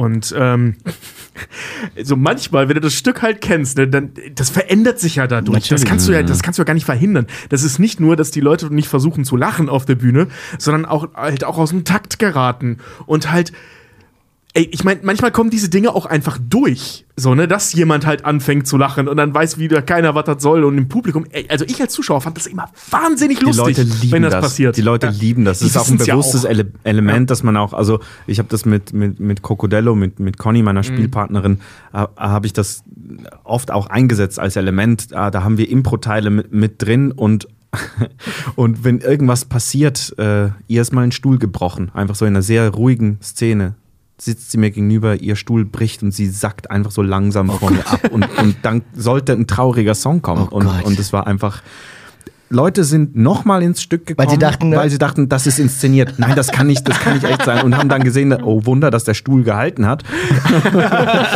aber, wenn man das halt ein bisschen bricht, das ist halt auch das, dafür geht man ins Theater. Man, Ja. man zahlt äh, ein Ticket und weiß nicht genau, was passiert. so. Ich fand das immer so witzig. In meiner Heimatstadt Schwedt, ähm, da werden ja auch mal, wir haben ein ziemlich großes, damals noch sozialistisches, heute, heute subventioniertes Theater, äh, die Uckermärkischen Bühnen Schwedt. Ist übrigens auch sehr, sehr vielen Schauspielern hier in Hamburg immer ähm, ein Begriff, weil scheiß Stadt, aber sicherer Job, weil dieses Theater halt subventioniert wird ohne Ende. Die haben echt viel Geld äh, auf der hohen Kante immer liegen. Und da saß ich mal einmal, da war ich, weiß ich nicht, 14 oder 15 oder irgendwas, und wir haben uns mit der Klasse, äh, mit der Klasse tatsächlich klassisch einfach Romeo und Julia angeguckt. Und die hatten auch letzten Spieltag da. Und die Dame, die die Julia gespielt hat, steht halt da und ruft halt, Romeo, mein Romeo, von, von dem ba berühmte Balkonszene halt, ne? Und dieser Typ, der den Romeo gespielt hat, kommt halt raus, hat offensichtlich schon voll keinen Bock mehr und ruft halt einfach so quer durch den ganzen Saal, yo, wer ruft mir? Ey, Alter, ich hab so flach gelegen, ich konnte nicht mehr. Ich konnte dieses ganze Stück danach nicht mehr ernst nehmen, weil immer die, Romeo, mein Romeo, wer ruft mir? So, jetzt mache ich mal wieder den Fred, Leute. Ihr bist Genau, ihr ja, kleinen ja. Scheißer, zurück zum Film. So, ja, genau. Zurück zur Handlungszusammenfassung, die schon viel zu lange dauert, aber das ist. Fred hört das jetzt wahrscheinlich. Fred, ich hoffe, du denkst an uns. Liebe, Liebe. Also, ähm, genau. Der Abend der Premiere ist gekommen. Reagan scheint die Leute von sich als Schauspieler und Regisseur überzeugt zu haben, bis zur Unterbrechung. Und es kommt zum finalen Akt des Theaterstücks, in der Reagans Figur eigentlich Selbstmord begehen soll. Das sehen wir auch in dem Film ja öf- öfter, äh, wie die Proben halt äh, auch mit, mit, mit Spielzeugwaffen und so Blut packen und sowas. Also, also die Figur knallt sich in dem Stück am Ende das Hirn raus. Was in den Proben ausgiebig mit einer Spielzeugwaffe geübt wurde und zu einer echten Waffe mutiert ist, endet darin, dass Riggin sich auf der Bühne vor versammelter Mannschaft den Kolben aus der Rübe ballert. Also er schießt sich die Nase weg. Schwer angeschlagen und mit Komplettverband erwacht er im Krankenhaus und muss feststellen, dass sein Theaterstück nicht nur ein wahnsinniger Erfolg ist, sondern auch, dass er ein neues Genre, den Superrealismus, erschaffen hat mit seiner Aktion. Übrigens, Superrealismus ist abgeleitet äh, für den Film von dem Hyperrealismus aus der bildenden Kunst, nämlich die künstlerische Ausrichtung, die eine fotografisch genaue oder detailtreue Darstellung anstrebt. ähm, alles ist letztendlich gut ausgegangen für Regan. Er entfernt die Bandagen aus seinem Gesicht, verabschiedet sich von Birdman, der auf dem Klo sitzt in der letzten Szene, und öffnet sicht in sichtlicher Harmonie mit sich selbst das Krankenhausfenster, um Selbstmord zu begehen. Regans Tochter betritt das leere Zimmer und findet ein geöffnetes Fenster. Sie blickt ängstlich nach unten, um dann nach oben zu schauen und lächelt. Ende. Frage. Wie kann man sich, wenn man sich in den Kopf schießt, die Nase wegschießen? Wenn Ja, du seitlich schießt, dann kannst du die ja von der Seite wegschießen. Ja. Er schießt sich ja, er will sich ja in die Schläfe schießen aber und er hält, die, er hält die Waffe ja so ein Stück davor. Ah, okay, das heißt, sie geht durch den. Okay. Nein, nein, nein, nein, der schießt sich die Nase hält, weg. Der hält die, ähm, der hält die relativ weit weg vom Ja. Kopf. Der hält die ja nicht direkt an Ah, und die Kugel macht ging direkt in die. Alles klar. Mhm. mhm. Ging, ging seitlich wahrscheinlich an die Nase. Streng genommen, das- streng wissen wir das nicht. Ne? Wir wissen nicht, ob er sich A, wirklich die Nase weggeschossen hat oder den Schädel. Da kommen wir nachher zu. Mhm. Ähm, und, nee, da können, wir, äh, da können wir gerne gleich zukommen, weil das Ende ist einer der Dreh- und Angelpunkte, was Analysen und, und Streitpunkte angeht. Und Können wir gerne machen. Ich habe fünf Analysen für das Ende. Okay, Geil. ga- ganz kurz, ganz kurz, Tobi, ganz kurz, ganz kurz, weil ich, ich bin super gespannt auf deine Analysen. Ähm, ich würde aber gerne anfangs wieder, weil wir haben nun mal einen Neuling halt da, der den Film gestern das erste Mal gesehen hat. Delio, was sagst du zum Ende? Also, ich, ich dachte, oh shit, jetzt, jetzt, jetzt springt er aus dem Fenster, jetzt ist er tot. Und dann sehe ich seine Tochter, wie sie halt hochguckt und wie er da fliegt. Also ihn, wohl, man hört ihn auch noch, wie er, wie er fliegt und wie er lacht. Nee, sie Ähm. lacht. Sie lacht. Man hört ihn nicht, man hört sie. Ja. Ah, okay, ich habe mit englischen Untertiteln geguckt und da war auch so seine Stimme und wie er so, wuhu. Echt? Ja. Ah. Nur, nur deswegen ist es mir au- au- aufgefallen, aber dann dachte ich, okay, jetzt fliegt er da wieder. Ähm, Also für dich ist er geflogen am Ende. Ja, das ist so sinnbildlich. Das ist dann wieder so, so die, die Kunstform von, okay, jetzt hat er es geschafft, jetzt fliegt er. So, jetzt, jetzt, äh, jetzt ist er durchgestartet. Aber das war dann wieder, okay, jetzt ist es wieder, jetzt ist es wieder der Film, jetzt ist es nicht Realismus. Also das ist Ja. irgendwie, ja, ich habe hab mir den Kopf darüber zerbrochen. Okay, ist er jetzt, ist er, ist er tot, ist er nicht? Ist es überhaupt wichtig, ob er tot ist oder nicht? Weil er, er ist unsterblich geworden durch die, durch das Ist das Stück? vielleicht der Grund, warum er, äh, warum er gesprungen ist? Weil er besser kann es nicht mehr werden. Er ist auf dem Höhepunkt. Ne? Vielleicht ist das eine deiner Analysen. Oder sowas, ja. Also, ich bin, ich bin gespannt, was da kommt. Ich, ich habe. Äh, ich, ich bin auch immer ein Freund von, äh, äh, von äh, einer Frage, die ich einfach behalte und nicht beantwortet ist. So, also, Okay, finde ich super, weil ich, ich muss sagen, dieses, dieses Ende, als ich ihn zum Beispiel das erste Mal gesehen habe, das hat mich fertig gemacht. Ich fand's grandios. Ich fand's wirklich, wirklich grandios. Ähm, aber bei dem Ende saß ich selber da und war so, ey, Alter, das, das ist gerade so viel für meinen Kopf. ja. Wie, wie ging's euch Ja. so? Als das erste Mal, also ich weiß mal, weil ich. Es ist witzig, dass du wirklich genauso reagierst, weil beim ersten Mal, man kann es eigentlich gar nicht in Worte fassen, was man da gerade am Ende eigentlich gesehen hat. Es passiert einfach etwas, was irgendwie alle und keine Emotionen auslöst, ne, Tobi? Also ich saß beim ersten Mal, ähm, weil du fragst dich ja den ganzen Film über, hat er jetzt Superkräfte oder hat er sie nicht? Bildet er sich das ein? Weil es gibt Hinweise auf beides. So, ne? Also es gibt ganz klare Hinweise darauf, dass er nicht geflogen ist, weil der Taxifahrer hinterher rennt und sagt, du hast dein Taxi nicht bezahlt. Ähm, es gibt aber in derselben Sequenz, also bei dieser Flugsequenz, diesen Typen, der sieht, wie er vom Haus springt. So, ne? Also, so, es gibt Hinweise auf beides. Hat er jetzt Superkräfte oder nicht? Das wissen wir nicht. Und dann springt er aus diesem Fenster, sie guckt runter, sie guckt hoch, lacht, lacht ja auch noch im Black, so ein bisschen irre. Und es ist also, ey, du hast mir jetzt nicht eine meiner Fragen beantwortet. So, hat er jetzt Superkräfte oder nicht? so, Ist er tot oder soll- ist er- Ja, genau, ist er tot, ist er nicht tot? Warum lacht sie, lacht sie wenn, er, wenn er tot ist? Äh, Lacht sie, weil er, weil er wirklich fliegen kann und sie wusste Ja, das genau, ist, ist sie glücklich, ist sie traurig, ist sie irre, dreht sie durch? Was, was, was passiert da gerade? Und So, genau ne? das ist der Plan wahrscheinlich gewesen. Ja, genau. Ja. Das ist wie der Kreisel am Ende von Inception. Ja, so, geht- das ja, sollte auf, halt Das auch wahnsinnig sagen. machen. Das hat mich wahnsinnig gemacht. Okay, Birdman war okay. Das auch, Inception hat mich wahnsinnig gemacht. Das Ende. Okay, aber da würde ich jetzt mal, wir sind eine sehr homogene Gruppe von vier weißen Männern, ja. Jetzt, wo ich es gehört habe, äh, höre ich schon, wie falsch es klingt. Ähm, aber jetzt würde ich mal äh, ganz gerne hören. Wer ist denn, wer ist denn Team Tod? ich. Ich auch. Ich nämlich auch. Ich sag auch, er ist tot. Delio? Ich bin Team erlebt. Weil, also, Also Team, er hat wirklich Superkräfte. Ja, was heißt tot? Was heißt. Äh, weißt du, also. Oh, ja, wird's ja, wieder warte, ja, ja, klar. Er Ich kann, ich, kann das nicht, ich, kann das, ich kann das nicht, nicht trennen vom, vom Künstler. Warte mal Also, ganz kurz, Tobi, kannst du Delio bitte schnell einen Whisky holen, damit das noch intellektuell erklärt? Ich kann das nicht trennen vom Künstler da. So. nee, also für mich fliegt er, weil ich will, dass er fliegt. Geil. Ich bin ein Märchentyp, Geil. wisst ihr ja. Finde ich, find ich eine super. Ich will, dass er fliegt. Finde Ja. ich, sup- find ich ganz, ganz großartig. Ja. Finde ich ganz, ganz großartig. Weil das ist nämlich so, man guckt den Film und du ziehst deine Schlüsse für dich. Finde ich einen ganz großartigen Satz. Ich will, dass er fliegt. Tobi, deine Analysen bitte. Yo, ähm, fangen wir mit der, ich sag mal, offensichtlichsten an, ähm, beziehungsweise die, die, die am schönsten wäre, was ist, wenn er wirklich fliegen kann. Ähm, das Ding ist, das Interessante an dieser Geschichte, wenn er wirklich fliegen kann, ist ja nicht die Tatsache, dass er fliegt, weil das tut er vorher schon. Das kennen wir als Zuschauer schon. Wenn er aus dem Fenster springt und fliegt, geschenkt. Haben wir schon gesehen. Wir akzeptieren die Tatsache, dass er Superkräfte hat. Jetzt in diesem Beispiel. Ne? Ähm, das Interessante ist Emma Stone, also seine Tochter Sam. Ähm, wie sie darauf reagiert. Sie sucht ihn logischerweise erstmal unten, findet ihn nicht und guckt dann nach oben und lächelt und lacht und black und sie lacht weiter, ein bisschen schriller, was ein bisschen komisch ist. Ähm, aber hier stellt sich die Frage, wieso reagiert sie so auf ihren fliegenden Vater?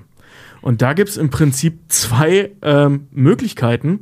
Ähm, die beiden haben ja ein Verhältnis, das, ich sag mal, nicht gerade von Harmonie geprägt ist. So, er war nicht da als Vater, sie nimmt es ihm krumm und ähm, ne, Drogenabhängigkeit und so weiter, wozu sowas führen kann. Äh, also abwesende Eltern, äh, eben auch Scheidungen und so. Ähm, die Frage ist, kann sie das auch? Ich meine, wenn, wenn, wenn sie seine Tochter ist und auch dementsprechend ihre, äh, seine Gene hat, kann sie vielleicht auch fliegen. Das würde erklären, warum sie ziemlich cool damit umgeht, dass sie gerade sieht, wie ihr Vater fliegt. Weil die lächelt ja nur so komisch. Auf der anderen So. Seite will sie sich ja auch ein paar Mal äh, Moment, da sind wir noch nicht. unterstützen. Da sind wir noch nicht. Okay. Ähm, so, das, das würde die Reaktion von ihr erstmal diese, diese Leichtigkeit in ihrer Reaktion erklären, was im Prinzip dann auch zeigen würde, also ihr Blick am Ende, die, diese Reaktion von ihr würde beweisen, dass er wirklich Superkräfte hatte, die ganze Zeit über. Weil warum sollte sie sonst so cool darauf reagieren? Eine andere Möglichkeit wäre, dass, dass sie äh, ähm, zwar nicht selber diese Fähigkeiten nicht hat, deswegen übrigens ähm, Alkohol- bzw. Äh, drogenabhängig wurde und so, also dieses Minderwertigkeitsgefühl entwickelt hat, weil ihr Vater hat Superkräfte, sie nicht. Ähm, dass sie aber davon weiß. So, ne? Also dieser Blick von ihr am Ende löst super viel oder stellt super viele Fragen einfach. Warum reagiert sie so in Anführungszeichen cool auf die Nummer, egal ob er jetzt lebt oder nicht? So, und das könnte man als erste Interpretation nehmen, als Beweis dafür, dass er Superkräfte hatte, die ganze Zeit. Ihr relativ cooler Blick am Ende. Also, dass sie so ruhig bleibt und einfach nur lächelt und lacht.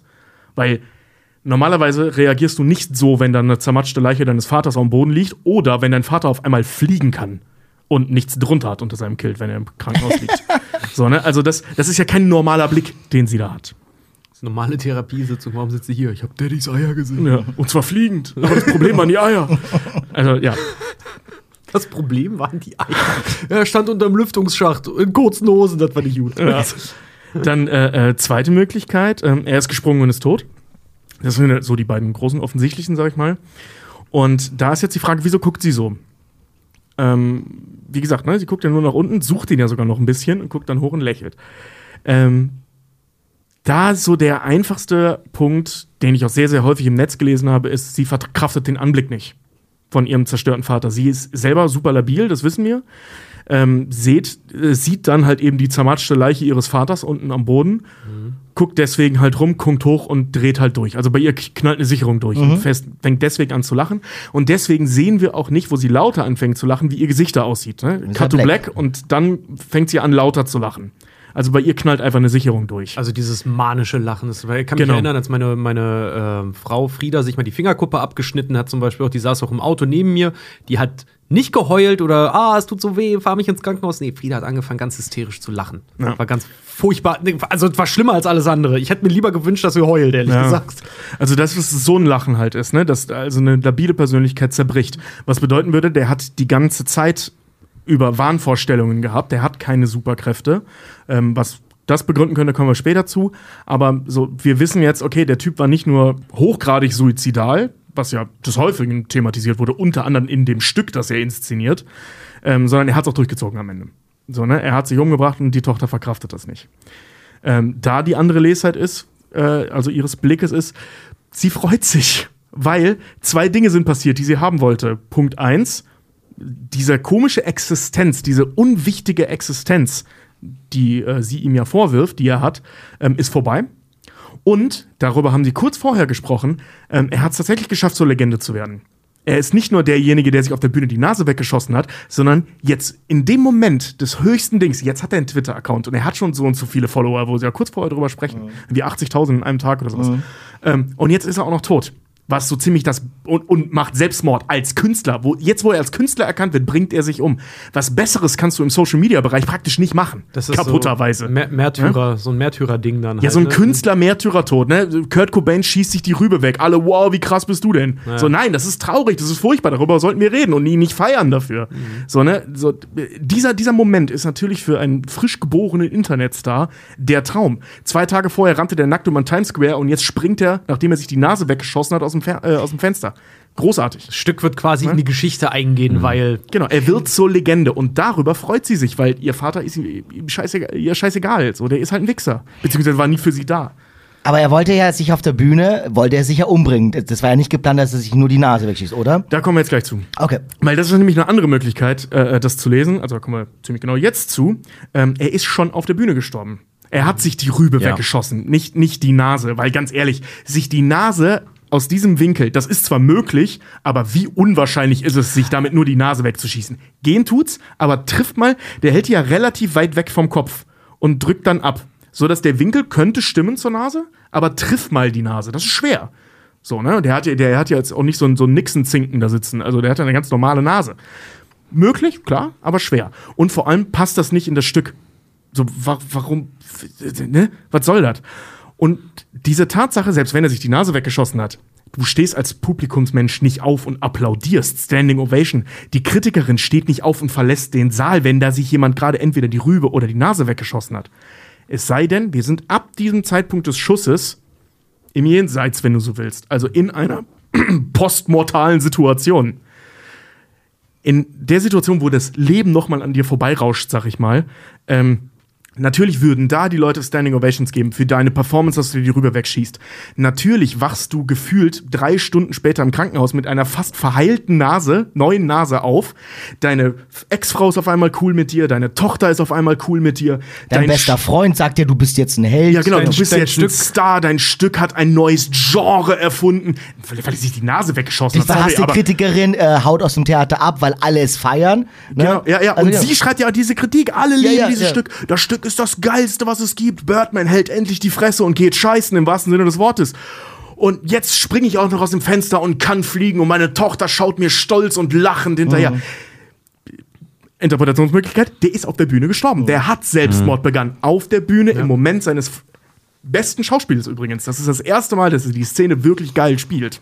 das Und schießt sich dann die Rübe weg. Das muss ich auch sagen, das war auch meine Vermutung, ehrlich gesagt, weil dieses so, das Ende ist einfach so, plötzlich ist alles toll. Ja. Alles, alles fällt so in, in Platz rein und so. Die Reporter auf der Ja, die, Krankenstation. die Reporter, er kriegt eine neue Nase, er hat sogar noch einen schönen Moment mit seiner Tochter, er ist in den Zeitungen und äh, er hat endlich wieder einen Bezug gefunden zu den Dingen, die wirklich wichtig sind. Also hier Zitat, ich habe die Flieder mitgebracht. Oh, ich kann die gar nicht. Was übrigens sehr Was ich nämlich so ne? interessant fand an dem Ende halt auch, er liegt in diesem Krankenhausbett und hat diese weiße, äh, diesen weißen Verband halt drauf. Es sieht aus wie eine Birdman-Maske, Ja, jetzt voll. in weiß und er hat ja auch noch blau geschwollene Augen. Es sieht wirklich aus wie eine, wie eine Maske.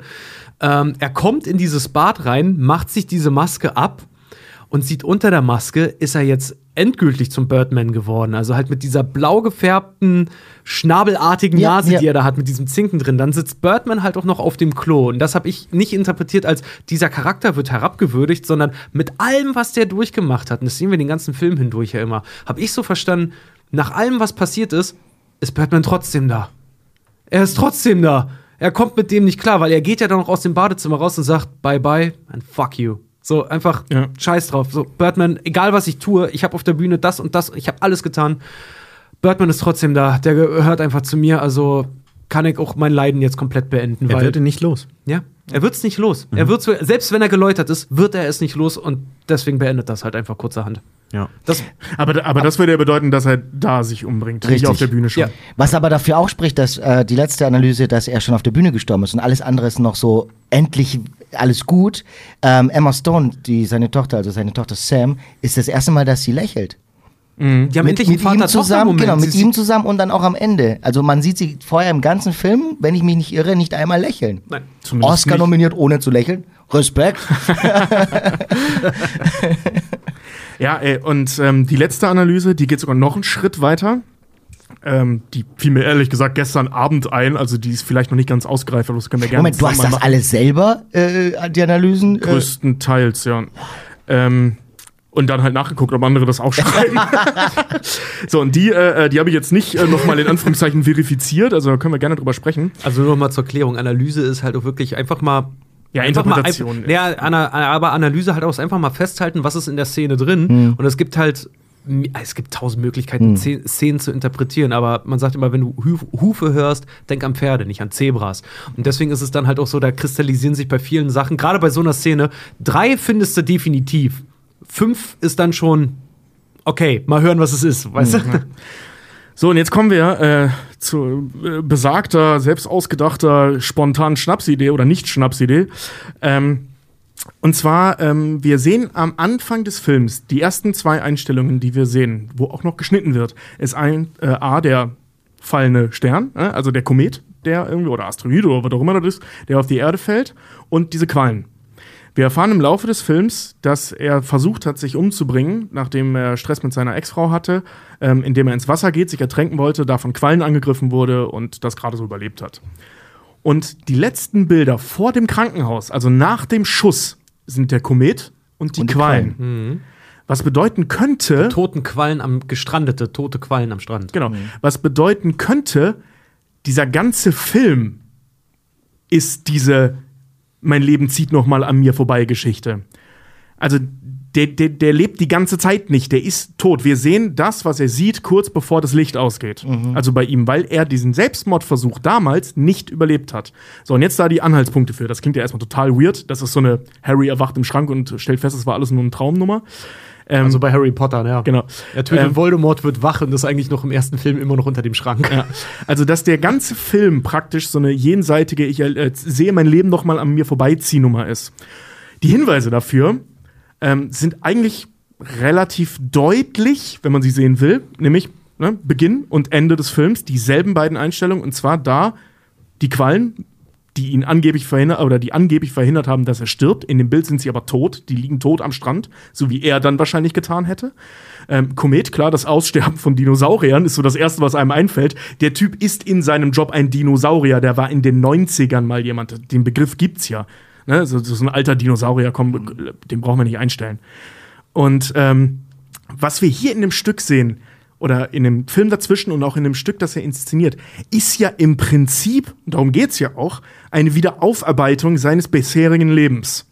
Ne, so dass er ein viel zu äh, ähm, als als junger Mann ein viel zu kranker Wichser war. Der hat da irgendwie auf deren ähm, Hochzeitsjubiläum eine ne alte gebumst, was seine Frau dann gesehen hat. Der hat seine Tochter ignoriert. Der hat nur gearbeitet. Milliarden gescheffelt wird irgendwann mal gedroppt. Keine Ahnung, wo die Kohle geblieben ist. Ja, nee, das, Ähm, ist, das ist durch seine Filme halt, weil der hat Birdman 1 bis 3 gemacht. Ja, ja, genau, Franchise. genau. Aber wo die Kohle geblieben ist, wissen wir nicht. Das heißt, er hat irgendwie es geschafft, diese gi- gigantische Menge an Geld auf den Kopf zu hauen.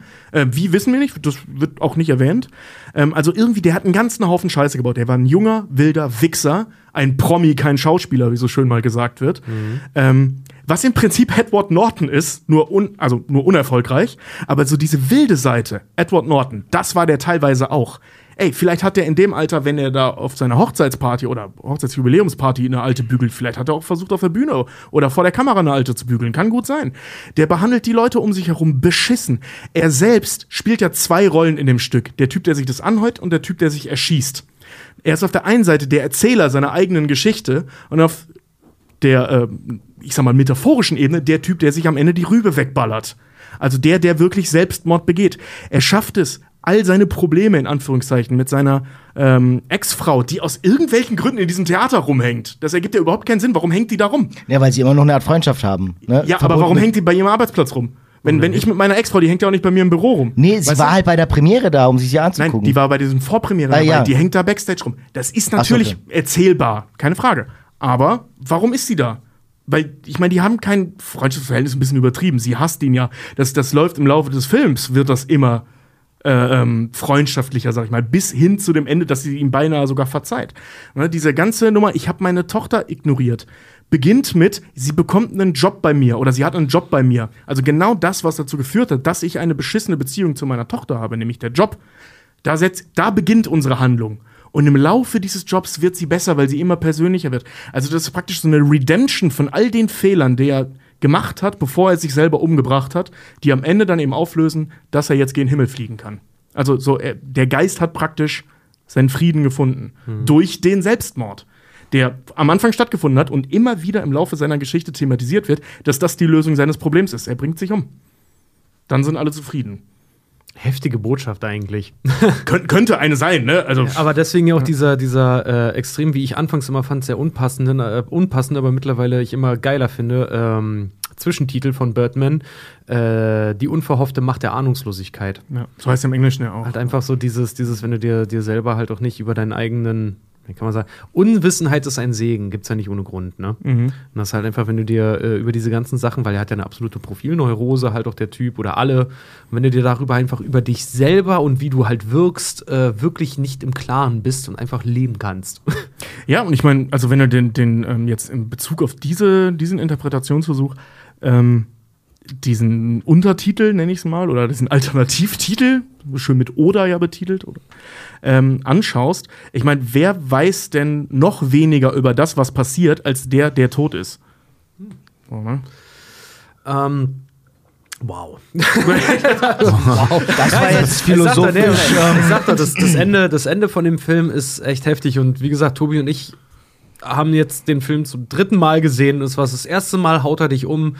Erstmal über das, was du da siehst und, und wie er gemacht ist. Beim zweiten Mal entdeckst du plötzlich die ganzen kleinen Feinheiten. Und beim dritten Mal, jedenfalls ging es mir so, und ich glaube Tobi auch, ähm, fängst du an, den Film zu sehen und einfach zu sagen, ich glaube, ich verstehe es langsam.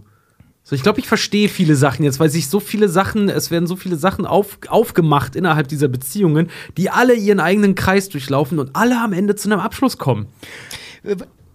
Zu dem Thema äh, Verstehen ab dem dritten Mal sehen, ist mir auch eine Frage aufgekommen. Der Film wird ja quasi theatermäßig gedreht. Ne? Es hat die ein, den, den Eindruck einer einzigen großen äh, Szene, Plansequenz. Ohne Schnitte. Ähm, hätte der auch mit ganz normal funktioniert, der Film? Mit ganz normalen Schnitten. Ich glaube nicht. Nicht, Das in, ist die Frage, nicht ich in dieser Intensität, glaube ich. Also Genau, ich, das ich erinnere mich, das letzte. Mal, dass mich ein Film so umgehauen hat, war es tatsächlich Victoria, die deutsche Produktion. Ähm, und die ist auch ohne Schnitt. So. Ja, die ist ja sogar ich, wirklich ohne Schnitt. Genau. Ich, ich, glaube, dass dieses, dieses permanente Dabeisein, keinen Augenblick verpassen, das ist etwas, was uns als Menschen in unserem Leben immer widerfährt. Das ist unsere Realität. Wir haben nicht den Schnitt, außer wir gehen pennen. So, wir träumen in Film, aber wir sind im, im, im Leben sind wir im Theater mit dabei und deswegen berührt es uns auf eine urtümli urtümlichere Art, äh, instinktiver. So geht es mir auf jeden Fall.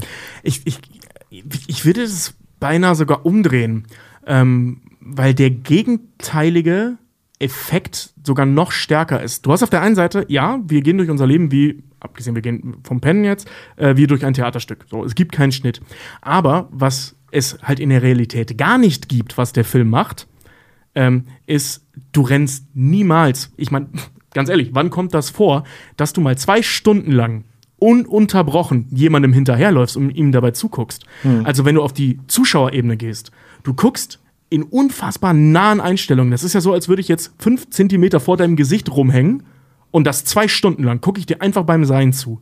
Das ist als Zuschauer so wahnsinnig intensiv Ja, und so ja, ja. wahnsinnig unangenehm teilweise auch, weil ich will das nicht sehen. Ich will nicht sehen, wie diese diese in Anführungszeichen Schlägerei zwischen Edward Norton und Michael Keaton, wie sie da halt nackt da am Boden rumwälzen. Das ist so eine peinlich erbärmliche Situation, Ja, ja. in der die beiden sich da befinden. Aber du guckst zu, Ja, ununterbrochen. du musst da durch. Ja. Du, bist, du bist in der Achterbahn und du musst die jetzt fahren bis Genau, zum Ende. ja. Ja. Das ist, ja, das ist halt auch wieder dieses, dieses Element von Theater und Film so zu vermischen. Mhm. Du, du bist da dabei, das ist wie beim Theaterstück, du, du erlebst das live, du kriegst eine Geschichte analog erzählt und hat diesen analogen Charakter, weil du halt keine Schnitte hast. Und trotzdem ist es dieses, ähm, ja, technisch wahnsinnig gut umgesetzte Ja. filmische Ja. äh, was dabei ist. Das ist manchmal fällt es dir mehr, fällt es mir mehr auf, manchmal weniger. Und Das muss- im Idealfall, ich vergesse es komplett und ich bin halt Teil dieses Theaters. Ich bin Ja. in jedem Moment mit dabei. Das packt mich unglaublich. Das muss auch als Schauspieler, der so einen Film macht, äh, und eine unfassbar spannende Arbeit sein. ja, das habe ich die ganze Ähm, Zeit im Kopf. Wie, weil du ja im, im Theater, klar, im Theater hast du es, äh, du bist auf, du wartest auf deinen Einsatz. Ne, was du ja beim Film nicht hast. Im Film stell dich dahin, dein markierte- Stichwort halt. Genau, und jetzt und Action, dann fängst du an beim Film. Normalerweise beim Theater, du wartest auf deinen Ansatz, auf dein Stichwort. Und hier mussten sie ja schon so gemacht haben, dass Edward Norton schon auf Stelle war, gewartet, bis die Kamera vorbeifährt und wusste, ab diesem Moment filmt sie auf mich und ich gehe weiter. Also, das muss eine unfassbar spannende, auch Arbeit als Schauspieler ja, gewesen ja, sein. ja. Ich, Mal Fra Frage an euch. Ähm, ich, ich weiß es, ich hoffe, Tobi weiß, weiß es nicht. Äh, wenn du es weißt, dann sagst es mir bitte, wenn ich gerade gleich die Frage stelle. Was glaubt ihr, wie lange äh, wurde an dem Film gedreht? Was glaubt ihr, wie lange haben die, ge- haben die gedreht? Äh, ich schätze mal. ich habe es nachgelesen. Echt? Dann sag okay. nicht, dann sag nicht, dann sag's Aber nicht. äh, ja. ja. Okay, ich schätze Sag. drei Monate. Okay, drei Monate? 90 Tage. Also 90 Tage, ja? Also der Film ist ja nicht ungeschnitten, um das mal kurz äh, aufzubrechen. Genau, wir sind ja der Podcast mit Klugschuss. Natürlich sind da Schnitte drin. Es sind Klar, halt nicht digital. sichtbar. Okay, ja, aber er soll ja natürlich so vorher. Aber trotzdem, den Film so zu machen, Tobi, was meinst du, wie lange haben die gedreht? Finde ich super schwer einzuschätzen. Ich würde sagen, pro Szene roundabout ein Drehtag ohne Proben. Mhm. Ähm, lass das 30 Szenen sein. 30 Tage, ein Monat, roundabout. Mhm. Ein, zwei Monate vielleicht. Vielleicht zwei. Zwei Monate. Okay, Delio, willst du das Ja. auflösen? Ich habe es vergessen, ehrlich gesagt. also ich dachte, ich dachte ehrlich gesagt, das sei halt so krass geprobt ähm, mit den Plansequenzen, dass es wirklich halt größtenteils vielleicht nur zwei, drei Schnitte gäbe in dem ganzen Ding. Ähm, dass es halt wirklich krass geprobt wurde und dann, wie bei Victoria, ein paar Takes quasi äh, gemacht wurden. Sag jetzt nicht, dass das zwei, drei Drehtage waren. 30. Also ein, okay, ein Monat. Es waren gerade mal 30 fucking Drehtage. Also für, für einen Film von dem, von dem Kaliber äh, muss ich auch wirklich sagen, das ist größtenteils, schätze ich, auch mal einfach absoluten Profis hinter der Kamera halt auch geschuldet, als auch Und absoluten vor. Profis Ja, ja, vor der klar. Kamera. Also- Weil ähm, in, mit, mit dem Cast, ey, ohne, als ich gelesen habe, die haben den Film in New York in 30 Tagen runtergedreht. Da sitzt er da, ey, Alter, ist willst irre, du ja. verarschen, das ist ja der Wahnsinn. Ja, äh, allein so- um eine Plansequenz, ihr seid Filmemacher, ihr wisst, was das bedeutet, eine Plansequenz zu machen. Ja, die sind also, immer Die heißt scheiße. nicht umsonst Plansequenz. Ja, die, so, die sind immer scheiße. bis zum Ende. Ja. das ist so, aber ich Vor allem, wenn du, liebe Plansequenzen. wenn du einen Film, so mit, wenn du einen Film mit unsichtbaren Schnitten halt setzt, also digital, also die, die haben ja alle ihre Tricks, ne? Diese, diese Technik ist nicht neu, die hat Alfred Hitchcock schon gemacht bei Cocktails für eine Leiche. Genau. Der hat es aber sehr einfach gemacht, der ist einfach immer sehr nah an Personen ran, bis ein Black äh, kam Genau, und er dann- einen Schnitt setzen konnte, um dann wieder wegzufahren, so um den Eindruck zu erwecken, der Film läuft in einem durch. Alfred, Alfred Hitchcock hat da den ersten bekannten Film zugemacht, wie gesagt, das war Cocktail für eine Leiche, der hat das da gemacht. Aber wie das da in diesem Film halt läuft, ist es einfach großartig, muss ich sagen. Also ich habe ich erkenne die Schnitte auch mittlerweile, muss ich sagen. Und ich muss auch sagen, Inarito ist auch mittlerweile ein Filmemacher. Wenn ich bei denen in einem Film sitze, ich weiß noch, ich habe bei The Revenant damals mit ähm, be befreundeten, sehr guten Kameramann von uns gesessen, mit äh, Tristan. Liebe Grüße an den an der Stelle. Und wir saßen halt den ganzen Film über da. Ich weiß noch, beim ersten Mal Revenant gucken, habe ich nicht auf die Handlung geachtet. Ich habe mich mit Tristan nur über die Technik die ganze Zeit unterhalten. Weil einfach so, ey, ich will den, ich will den Film erstmal auseinandernehmen und dann gucke ich mir den an. So, ne? Und ähm, ich finde diese Leistung einfach so krass. Ich Ja. finde das so heftig, dass halt so gut Schnitte wirklich versteckt werden können. Und Tobi und ich haben Hollywood-Schnitt und das ist schon unsichtbarer Schnitt. Wir haben das gelernt im Studio. Ja. Aber das so noch mal zu machen, ist auch noch mal ein anderes Level. Aber die Schnitte sind ja trotzdem zum Beispiel, man, man sieht die, die, die, die Skyline von New York und dann wird es plötzlich Tag und so. Klar. Aber klar, in der ja. Arbeit als Schauspieler, Ja, die, die, die schneiden ja nicht wirklich, während Edward Norton zu sehen sind. Da- Das heißt, es ist wirklich eine, auch als Filmdarsteller, eine Theaterarbeit. Du musst, diese Szene muss jetzt klappen. Ich gehe jetzt an dieser Ecke vorbei und ab dem Zeitpunkt verfolgt die Kamera jemand anderes. Also es ist eine Vor allen Dingen musst du das Level halten. Richtig. An Schauspielerei. Richtig. Du musst ja, du befindest dich ja in einer weiterführenden Story. So, die Charaktere entwickeln sich innerhalb dieser Story. Für mich als Schauspieler ist es aber jetzt, weiß ich nicht, der 26. Drehtag und ich hatte drei Tage Pause. Jetzt muss ich erstmal gucken, äh, wie ist meine Figur jetzt eigentlich dem gegenüber? Wenn ich Schuss gegen Schuss habe, dann kann Ben Affleck oder so, der kann auch mal einen schlechten Tag Richtig, haben. richtig. Zur Not kann man sagen, so, ja, pff, komm, versendet sich, ne? Aber wenn ich halt eine durchführende äh, Geschichte habe, die so schnell, also ich finde, Birdman ist sehr, sehr schnell erzählt Ja, Ja. ja. ähm, und sehr komplex und die Figuren entwickeln sich sehr heftig. Das muss schauspielerisch, ähm, korrigiert mich da beide bitte. Ich glaube, das ist, das ist, äh, das ist so, so ein paar Excellence, das muss und ich stelle mir das Also, unfassbar anstrengend vor. Die sind alle wirklich absolut exzellent präzise. Die sind Ja. unglaublich präzise Schauspieler, die einfach, ich meine, das schon im, im Schnitt in einzelnen Szenen so zu spielen, ist schon echt die größte Kunst.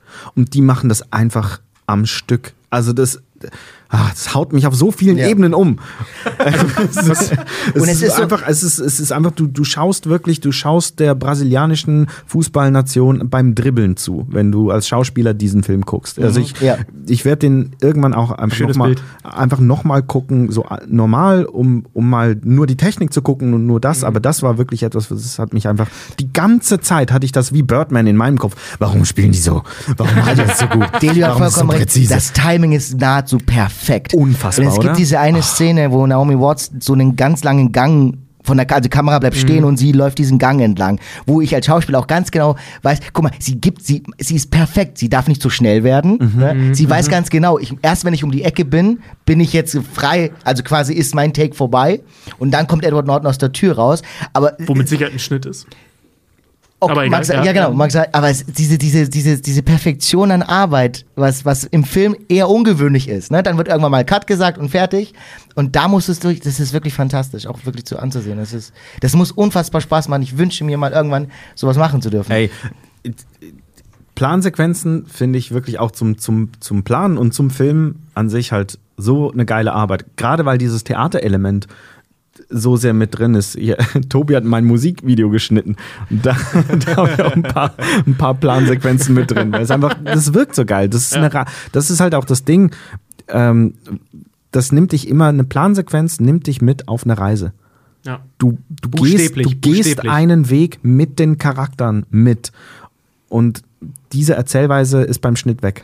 Und stellt euch mal vor, wenn was, Entschuldigung, Tobi, wenn was schief geht, kannst du nicht wie sonst im Film, okay, mach zwei Sätze, fang nochmal zwei Sätze vorher an. Du musst die ganze Scheiße ja nochmal von vorne drehen.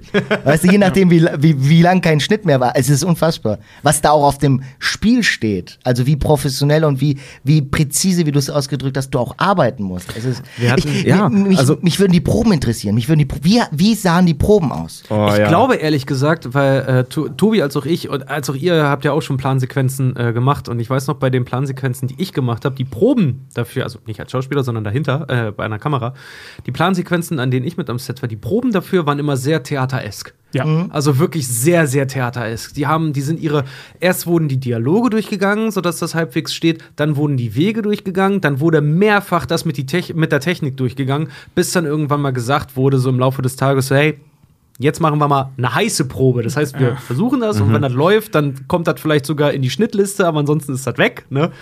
Ähm, Also sprich, du machst die Kamera an. du machst die Kamera an, ganz genau. Und äh, da merkst du halt auch wirklich bei allen so, so, so, so, so einen Leistungsabfall gibt es da nicht beim Drehen. Da steckt jeder drin. Und wenn du den achten und den neunten und den 29. Take machst, ist fuck egal. Irgendwann kommst du in diesen Fuck, ich will jetzt, dass das klappt. Dann musst du dich kurz beruhigen und dann, äh, das ist halt total witzig, weil der Take, der es dann wirkt, äh, wird, da merkst du richtig, wie bei allen am Set der Schalter umgelegt wird und plötzlich jeder einfach nur noch macht. Die sind, Wir hatten das in der letzten Folge über bei Soul. Jeder ist dann im Flow und plötzlich läuft's. aber dann ist der Arbeitstag vorbei. Ja. Ja, ja, ja. Ich, äh, ich muss so lachen, weil das erinnert mich so, bei meinem Musikvideo ist die, die Eröffnungsszene, ähm, die erste lange Plansequenz gehe ich durch die Altstadt von Zürich, durchs Niederdörfli. Und, und, äh, und das haben wir früher Morgen da gedreht und ich habe mich da halt echt auch mit, mit dem Regisseur mal kurz gefetzt. Mit Max, liebe, liebe Grüße, bester Mann. Ähm, und wir, wir hatten neun oder zehn Takes schon gemacht und er war so, so, wir haben's, so, besser wird's nicht. Und ich meinte, doch, besser wird's. lass, lass, lass es noch besser machen. Wir haben 50 Takes gemacht. Wow. 50, aber es hat sich wirklich gelohnt. Es hat sich wirklich, ich meine, Tobi, du musst es schneiden und, Ja. und sichten, aber. Die hat funktioniert. aber äh, es, hat, es hat sich wirklich gelohnt. Und dieses, okay, aber besser wird's nicht. Doch, es wird immer ein bisschen besser. Der Kameramann hat so viel, der, der muss. Der muss auch den richtigen Winkel erwischen und, und der muss rückwärts gehen. Und das ist wirklich, manchmal macht man alles genauso wie beim letzten Take, aber er sieht viel geiler aus. Und äh, An alle Schauspieler, die sich jetzt denken, ah, ist ja schön, also kann ich doch was sagen, wenn mir am Set, am Filmset was nicht passt. Leute, nur zur Erinnerung, Delio war bei seinem eigenen Musikvideo auch Produzent. Das heißt, er durfte da Und quasi auch Regisseur wahrscheinlich. nee, nee, das war ja der Max, das haben aber. wir, ja, ja, Ja, cool, gut, aber du hattest so wohl cool. ein bisschen Mitspracherecht. Ja, Ja, deswegen klar, ich ja, habe also- den Song geschrieben. Das war meine Also, Produktion. Es ist da an Richard vollkommen die alle das ist, bezahlt. das ist was, genau, er hat alle bezahlt. Das ist was vollkommen the money. anderes. Ja, Wenn du als Nuller, also du als normaler Schauspieler plötzlich sagst, ah Leute, in dem ganzen Set, äh, können wir das mal bitte nur für mich anders machen, dann bist du raus. Also, ne, das, ist, das ist halt das Ding. Natürlich habe ich in meinen eigenen Projekten auch, ich habe eine ne klare Vision, eine künstlerische Version. Ich gehe jetzt nicht irgendwie im Theater. Äh, ja, doch, ist auch schon vorgekommen. Aber ich gehe jetzt aber nicht äh, allen irgendwie reinreden, ey, das, du musst deinen Job so und so machen und so und so machen. Aber bei dem Fall war es war es eine andere Nummer. Ähm, was ich nur sagen wollte zu dieser ganzen ähm, Produktion, wie sie das gemacht haben. Ähm, also zum einen, ich, ich wollte schon sehr, sehr lange was sagen, deswegen äh, nehmt es mir nicht krumm, wenn das jetzt ein bisschen länger wird. Ähm, zum einen, ähm, das mit dem Timing. Ich habe mir so Making-ofs angeschaut. Es gibt nicht so wahnsinnig viel Making-of-Material, ähm, logischerweise, weil das soll ja auch ein bisschen mysteriös bleiben, wie sie es gemacht haben. Ähm, du siehst aber, dass Inarito halt, der ist halt immer neben der Kamera hergelaufen. So, das, das kennt man auch so von äh, äh, Geschichten von ihm. So, der, der ist jemand, der ist bei den Technikern, der ist bei den Schauspielern, der sitzt nicht in einem Kabuff und guckt sich das an, sondern der steht neben der Kamera. So wie Tarantino, der mittanzt bei Pulp Fiction. Ja, genau, Hintergrund, genau. oder? Und Inarito, der läuft dann so neben dem Kameramann her und drückt ihm im Zweifel auch mal so, so zurecht, winkt dann Edward Norton ran, der genau reinkommen soll. und der steht da wie so ein. Dirigent. Ja, also, geil. ne, also super, das sieht super geil aus. Das sieht au- auch nicht so dievenhaft, ne, sondern so eher so technisch sitzt er da so und, und ist dirigiert halt drin. so dieses der, Stück. Der dirigiert so, ne? sein Baby, ja. Genau, und, Ah, und, und ähm, du kriegst richtig Bock, wenn du dir das anguckst, da mitzumachen. So, das sieht aus wie so eine geile Erfahrung, an diesem Set zu sitzen und mit diesen Leuten zu arbeiten, weil man darf nicht vergessen, ähm, wir haben jetzt hier Schauspieler sitzen, so eure Perspektive haben wir jetzt gehört, wenn man jetzt aus der anderen Perspektive, aus der des Regisseurs in dem Fall, ähm, schaut, du brauchst ein unfassbares Vertrauen in deinen Cast. Weil diese Idee, äh, komm, wir machen uns jetzt als Plansequenz, die stand lange vor dem Cast. Natürlich. Mit Sicherheit. Weil du, du, du baust dir ja den Film im Prinzip vorher schon und suchst dir dann einen Cast. Alles andere ist Michael Bay. Und ähm, ja, der hat, hat er ja gemacht. Und, und nicht nur einmal.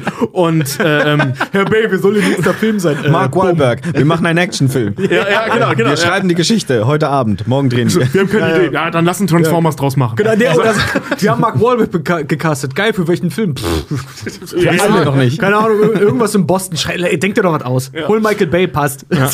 Und ähm, die, dieses, dieses Vertrauen in einen Cast zu setzen. Und dann ist das ja auch nicht ganz unmutig, wen er sich daran geholt hat. Ne? So, wir wissen, Edward Norton ist schwierig.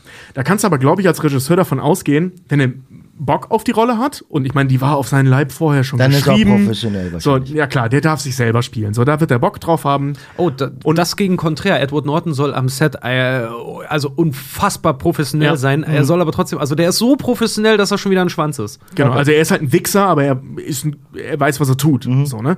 Und jetzt in dem Fall ist es wahrscheinlich dann auch ein bisschen einfacher, weil er sich ja selber spielen darf. Mhm. Und die hatten wohl auch ähm, Improvisationsraum. Also es ist jetzt nicht so, dass das alles mega durchgeskriptet war. Logischerweise, das kannst du ja auch nicht machen. Also kannst du schon, aber dann wird's halt scheiße. Und ähm, dass, dass du aber dann so Newcomer hinsetzt wie Emma Stone. Ich meine, wir reden hier von 2014. So, ne? Also die, die war damals ein Newcomer. Ja. Ähm, Für uns ein Newcomer, muss man auch sagen. Wenn jemand, ja, gut. wenn jemand in der Riege schon mitspielt, ist jemand schon jahrelang in dem Beruf. Gut, das klar, aber ne, in, in dem Ähm, da muss ich Produktions dir ein bisschen widersprechen, weil zum Beispiel äh, Edward Nortons äh, Film, Spielfilmdebüt, wisst ihr welches das war? Ich glaube sogar dafür Zwielicht. Oscar, Zwielicht. Zwielicht mit Richard Gere. Dafür sogar Oscar nominiert Ja, gewesen, glaube ich, in seiner allerersten Rolle. Also du kannst auch durch ein Casting, durch, durch eine gute Leistung im Casting in diese Riege reinrutschen. Ja, na gut, Ja. Äh, äh, äh, DiCaprios erster Film war Gilbert Grape und da hat er mit Johnny Depp schon gespielt. So, ne? Ja gut, aber der hat jahrelang vorher diese Sitcom gemacht. Also ähm, er war auch schon jemand im amerikanischen Fernsehen. Egal. Ja. So, Nö, wie, habt- wie der Weg dahin ist. ja, ja. also wie der Weg dahin ist, ist ja erstmal egal. Emma Stone war zu dem Zeitpunkt ein Newcomer. Ja. So, oder eine Newcomerin. Ähm, egal, was für Produktion die vorher gemacht hat, nicht so eine. Mhm. So, ne? Ähm, dann hast du Zach Galifianakis, den wir hauptsächlich kannten als der Typ aus Hangover. so, ne? Äh, Wie lässt sich du seinen Namen einfach gerade perfekt Ja, ja, also- aussprechen? So kurz aus Hangover war vorher, oder? Hangover vorher. Also, sorry, sorry, ist ein griechischer Name. Weißt du? Ah, ja, ja. Allein, dass er dafür. Ja, super. Ja, so, ne, dass, dass er halt, ich meine, der war der Fettsack aus, aus, aus Hangover. So. sauguter Schauspieler. Ja, und der setzt denn da in so eine massiv wichtige und sagenhaft fantastisch gespielte Rolle rein. Also wie geil macht er diesen Job als A, echt bester schön, den Freund? mal so zu sehen, ja. Voll, ne? Und der kriegt diesen Spagat ja hin zwischen bester Freund und, und äh, Manager. vor allen Dingen- und kriegt das, oder Produzent, schafft das mal als Vor allen Dingen, Schauspieler so, du ne? castest, du castest solche Leute, du castest solche Namen. Und dann bist du auch ein Zach Galifianakis, äh, steht halt neben einem Michael Keaton und spielt nur die zweite Geige. Und das muss ich halt immer sagen, das finde ich bei großen Schauspielern, also die wirklich was drauf haben, finde ich es immer total geil, wenn die selber auch sagen können, nee, ich kann auch ein super Supporter sein. Ja, genau. So, es muss nicht um mich gehen. Und, und, und, und der Zack ist ein fantastischer Supporting Character in dieser Rolle. Ähm, äh, also sowohl als Schauspieler auch als, als auch als Figur. Also der kriegt es ja wirklich hin, in den Nuancen zwischen Freund und, und Kollege hin und her zu switchen. Das ist super geil. Und ähm, dann, äh, äh, wen, wen haben wir denn noch hier? Äh, Naomi Watts zum Beispiel. Naomi Watts ist ein Charakter, den jeder kennt, eine Schauspielerin. Schaut mal in die Filmografie, davon habt ihr gefühlt nichts gesehen, aber man kennt diese Person. So, ne? Und, und so geht's mir mit Helen Mirren.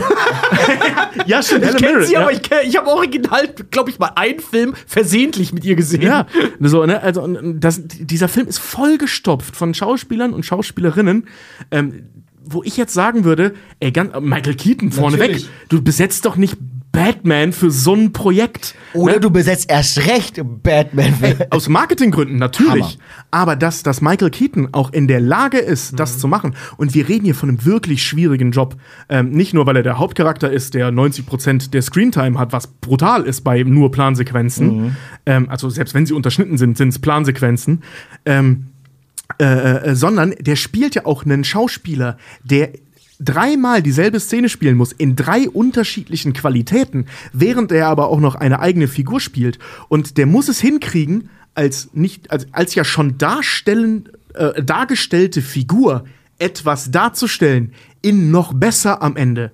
Diese Nummer, dass er es hinkriegt, als Schauspieler einen Schauspieler zu spielen, der etwas geil schauspielert, das Wow. ist eine krasse Das ist- Leistung. Das ist, das ist schon geil, aber ich kann es auch ein bisschen debunken. Ich sehe es ziemlich technisch, äh, dass es einfach drei Abstufungen gibt und Ja, du, gut, klar. probst, du probst alles, alles ein in dem Sinne. Es ist schon krass, Ja, aber, es ist, also wa- was ich so geil finde an, an der darstellerischen Leistung, ich sage jetzt nicht, dass das das Beste ist, was je passiert ist, aber es ist einfach handwerklich super geil gemacht. ja, ja, Ähm, sehr also genau. Halt auch wieder, wieder, wieder das Ding, dass es halt wahnsinnig genau ist. Genau. Er macht das sehr genau. Die, die Szene am Ende, die er da auf der Bühne spielt, so sein Grand Final, ne, dass er das hinkriegt, zum ersten Mal wirklich geil zu spielen.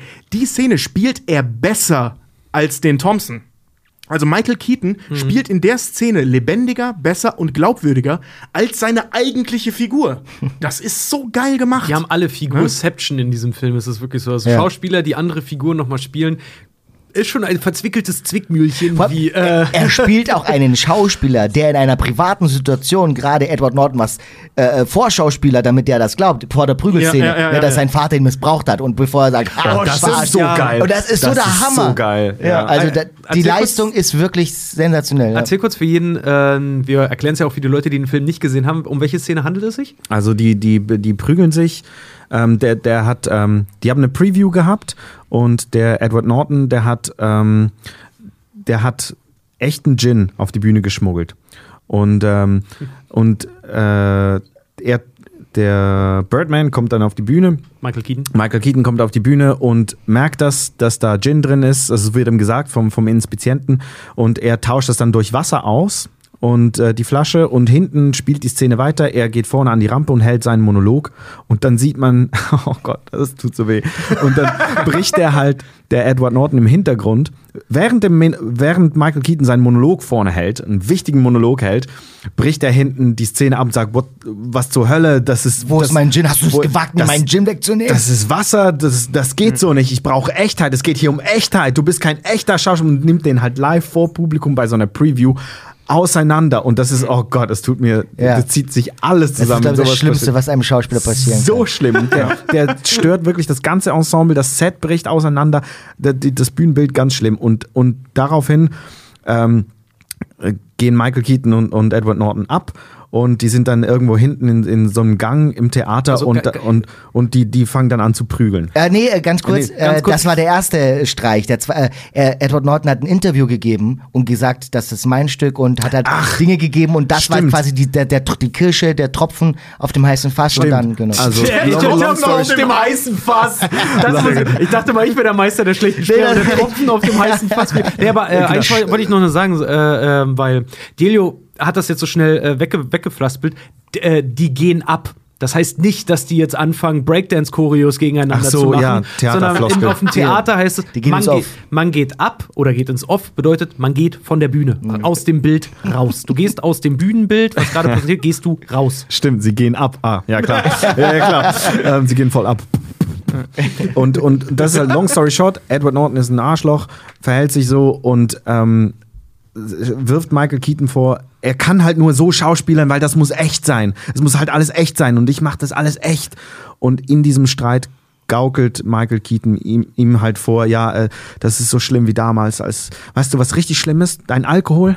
Alkohol triggert mich so krass, weil mein Vater damals, der hat gesoffen, das war ein Alkoholiker, nicht du, du bist kein Alkoholiker, der war ein Alkoholiker und der hat dann und dann fängt er so an, zu schwer zu atmen, zu schlucken und sagt, dann hat, mussten wir mit ihm in Schuppen gehen. Und dann hat er, dann hat er seinen Gürtel ausgezogen und, hat, und, und erzählt halt in dem Zusammenbruch so, dass er halt, dass er, er ihn vergewaltigt hat und seine Geschwister und der andere und, und Michael, äh, Michael Norton, Edward Norton, danke, sagt dann halt so, ja, okay, sorry, das ist voll fucked up. Und dann sagt, sagt halt Michael Keaton so, ja, siehst du? Nee, Das war all- echt. Das war alles gelogen. Ich kann das auch. Und, und wir alle haben es ihm geglaubt ja, in dem Moment. ja, das ja, war ja. so eine Schelle. So geil. Das war wirklich richtig gut. Vor allem den Gag, den kennen wir ja auch alle, wenn Schauspieler irgendwo vorkommen. Ich meine, wie oft kam dieser Gag bei Big Bang Theory vor? So, ne? So, der- das war geschauspielert. Das war, nee, aber in der Situation, in der Szene, in der Situation, in der das eingebaut wird, ähm, vom Drehbuch von Michael Keaton und wie und so, war das echt on point. Das Ein echt alter Gag, richtig geil aufgewärmt. Keiner hat das kommen sehen. Ja. Ich schwör's dir noch, die, die größten Theaterhasen und. Veteranen. Ja. Ja. Keiner hat das kommen sehen. Und das ist immer so schön, es gibt eine super geile ähm, Saturday Night Live Sketch, äh, Sketch-Szene mit Sir Ian McKellen, also den Darsteller von Gandalf, der ähm, ne einen Schauspielkurs leitet, eine Masterclass Ja, das ist in so diesem geil. Sketch. Und das Was? ist super Oh geil, Gott. weil du hast, ich glaube, Ricky Gervais, der dann halt noch damit drin ist, als einen da äh, Teilnehmer in dieser Oh, Masterclass, die Mann. dann fragt, ja, und als Gandalf, wie konnten sie das so gut spielen? Also stellt so völlig random Frage. Und Ian McKellen steht dann da, wissen Sie, wenn Sie an großen Filmsets sind, so wie ich jetzt bei Herr der Ringe, und Leute fragen mich, wie haben Sie es geschafft, in Gandalf reinzukommen? Wie konnten Sie so sprechen und mit den anderen interagieren? Sag ich, gebe ich immer einen Tipp.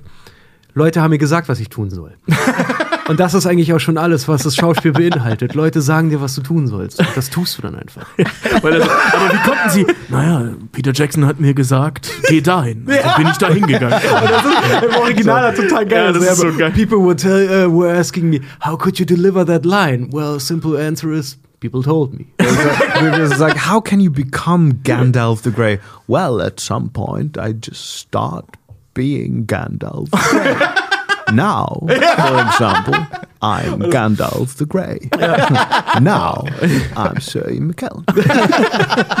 Halt, okay, super. Der geil. Typ ist so geil. Pass auf, Leute, ich würde mal ganz kurz vorschlagen, wir machen äh, ein ganz kurzes Päuschen einmal, weil äh, Handlungszusammenfassung ist, wir sind zwar seit über einer Stunde 40 jetzt gerade äh, schon. Normalerweise Wow. machen wir eine Stunde eigentlich immer ein kurzes Päuschen. Wir machen mal jetzt ein kurzes Päuschen und kehren danach zurück ähm, damit, dass uns unsere beiden Schauspieler mal erzählen, wie es denn wirklich so an, äh, hinter, hinter den Bühnen einer, eines Theaters so halt abgeht. Und wir reden ein bisschen über die Do's und Don'ts am Thea im Theaterleben. Bin ich sehr gespannt drauf.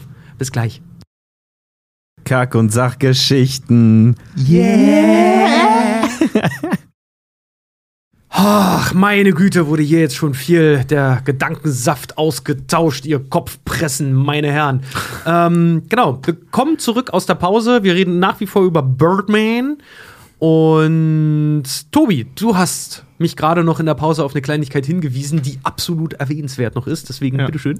ähm, wir haben ja jetzt äh, äh, viel über so äh, Schauspielerei und Technik und so gesprochen und eben äh, ist er tot, ist er nicht tot, dieses ganze transzendente Zeug und so. Ähm, wir haben über, wir haben ganz viel ausgelassen, weil dieser Film so vollgestopft ist mit Kram. Ja, also mit äh, Dingen, über die man sich Gedanken machen kann. Wir haben am Rande nur diese ganze Kritikergeschichte erwähnt und so. Ähm, das werden wir jetzt auch alles nicht mehr im Einzelnen besprechen, weil dann dauert die Folge acht Tage. Ähm, und ich habe tatsächlich passend dazu ein sehr, sehr schönes Zitat gefunden. Äh, in einem meiner Lieblings-YouTubern oder bei einem meiner Lieblings-YouTubern, dem äh, großartigen Wolfgang M. Schmidt. Den haben wir hier schon ein paar Mal erwähnt. Ich hätte Seinem YouTube-Channel Die Filmanalyse. ist auch immer so dieses, ich hätte ihn super gerne mal im Podcast, aber irgendwie traue ich mich ja noch Nee, nicht. nee, der ist, der, der ist uns über. Aber äh, schauen wir mal. Ähm, was sich da in Zukunft vielleicht, äh, egal. Jedenfalls, äh, Wolfgang M. Schmidt hat diesen Film 2015 auch analysiert. Und ähm, ich habe da mal ein Zitat aus diesem Video mitgebracht, weil ich das sehr schön fand. Alles kommt in diesem Film vor. Das digitale Zeitalter, der Hype um Aufmerksamkeit, die Konstruktion und Dekonstruktion von Superhelden, Interdependenzen von Hoch- und Populärkultur, Ruhm, Eitelkeit, Hollywood, Arthouse, Transparenz und Transzendenz, die Kritik, die Kritik an der Kritik, das Spiel im Spiel, die Kritik am Spiel im Spiel, das Spiel über die Kritik am Spiel im Spiel und das geht endlos so weiter. Man kann jeden Faden aufnehmen, aber letztendlich wird er zu nichts führen. Man könnte 100 Doktorarbe Doktorarbeiten über diesen Film schreiben, man könnte es aber auch lassen. Und das ist so, Oh mein Gott, Da das hat- ist da hat so er einen Punkt. Das ist So, so, ne? treffend. weil der Film spielt, und das ist ein, wie ich finde, ein sehr, sehr äh, ähm, guter Kritikpunkt. Der sagt auch in dem Video ganz explizit, das ist ein guter Film, was aber gleichzeitig eben auch sein Problem ist. Er macht da jetzt ganz andere Fässer auf, aber ähm, hier gerade jetzt in Bezug auf dieses Zitat, finde ich, hat er vollkommen recht, weil der, der denkt diese Dinge alle nicht zu Ende. Die Frage ist, muss er das? Ist eine andere Frage. Aber er macht wahnsinnig viele Fässer auf, vor die wir dann als Zuschauer alleine gelassen werden. Ja, ja, das ist auch das. Als ich den gestern geguckt habe, dachte ich mir so, okay, ziehe ich mir jetzt, ich habe so viele Fragen. Ja. Suche ich jetzt wirklich noch nach Antworten, aber ehrlich gesagt, ich freue mich einfach auch über die Fragen. ja. Deswegen Sehe ich sagte nämlich ich, auch so. Deswegen sagte ich eingangs, ich freue mich sehr, äh, freute mich vorhin sehr, als Delio ausgerechnet auch noch, der den Film gestern das erste Mal gesehen hat. Ähm, wie interpretierst du das Ende? Ich will, dass er fliegt. Ja. Und genau das ist es nämlich halt auch, weil Regisseur Inarito hat zum Beispiel auch zum Ende des Films selber eine Einschätzung äh, vorgebracht, äh, mehrfach angesprochen auf die Frage, was bedeutet das Ende? Was bedeutet dein Film halt eigentlich? Und er meinte dann halt so, zum Ende meines Films kann man nur so viel sagen. Er kann so viel interpretiert werden, wie es Sitze im Kino gibt. Was Ja. für eine geile Bullshit-Aussage, Ja. finde ich super. ja. Er sagt Weil halt gar nichts. Sagt halt absolut gar nichts, genau, weil der Film ist, äh, das höre ich da persönlich raus, äh, der Film ist halt subjektiv für jeden Zuschauer mit seinen Ansichten und Gefühlen. Also je nachdem, mit welcher, in welcher Stimmungslage, in welcher Lebenslage du in diesen Film reingehst, für jeden gibt's irgendwas und auch gleichzeitig nichts. Jetzt kommt halt der Oberkracher. Der Film ist ja, das Drehbuch äh, ist von vier Leuten geschrieben worden. Also Inarito und, und unter anderem drei andere Drehbuchautoren halt noch. Und die sind alle zu diesem Film befragt worden, woraufhin folgende Aussagen kamen. Einer hat gar nichts dazu gesagt, einer meinte, äh, meinte dann dazu, ehrlich gesagt, es gibt äh, sogar noch ein anderes Ende, über das ihr euch eigentlich Gedanken machen solltet. Und der dritte meinte, ganz ehrlich, ich verstehe es selber nicht. Das ist die ehrlichste Antwort, Das ist oder? ehrlich, ja. Ja, das, ist auch also, er hat nicht ja. gesagt, er versteht es nicht, sondern so, ey, kommt man noch mal, wenn ich selber weiß. Ähm, das Geile an dem Film ist halt nämlich, der Film wurde eigentlich mit einem anderen Ende im Kopf gedreht oder auch auf dem Papier, nämlich es wurde eigentlich ein anderes Ende geschrieben. Und Inaritu hat selber bei den Dreharbeiten gesagt, ey Leute, ganz ehrlich, irgendwie, irgendwie ist das Ende nicht rund, irgendwie bockt das nicht, irgendwie fickt das mich nicht, irgendwie, nee, irg irgendwie passt das nicht rein. Denn das Originalende vom Film wäre nämlich eigentlich gewesen, wir sehen am Ende Regan Thompson in einer Late-Night-Show sitzend, wie er über den Vorfall berichtet, was äh, auf der Bühne passiert ist.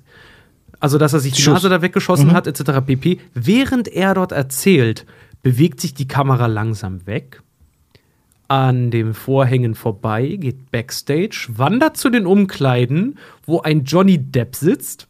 Wirklich, da sitzt Johnny Depp, gerade in der Maske und wird als Jack Sparrow fertig gemacht. Und die Kamera fährt an ihn ran und schwenkt noch leicht, leicht nach oben. Und wir sehen an der Wand das Plakat zu Pirates of the Caribbean 5.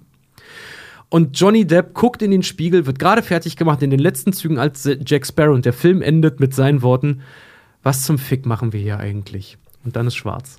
Und das wollte Johnny Depp nicht, oder was? Nein, das, das wollte Inarito nicht, weil er gesagt hat, so der Film äh, hängt so, also er fand selber, der Film hängt so krass an den, an den Figuren, dass es auch mit den Figuren ändern so, enden sollte und Ja. nicht äh, damit enden sollte, dass ein neues Fass aufgemacht wird im Sinne von, Alter, Ich glaube, das der, war der richtig. Kreis, das, der Kreis geht von vorne los. das war, glaube ich, auch richtig, weil nur für den Gag von wegen, hey Hollywood, was machen wir da? Und Johnny Depp haben sie noch dafür genommen.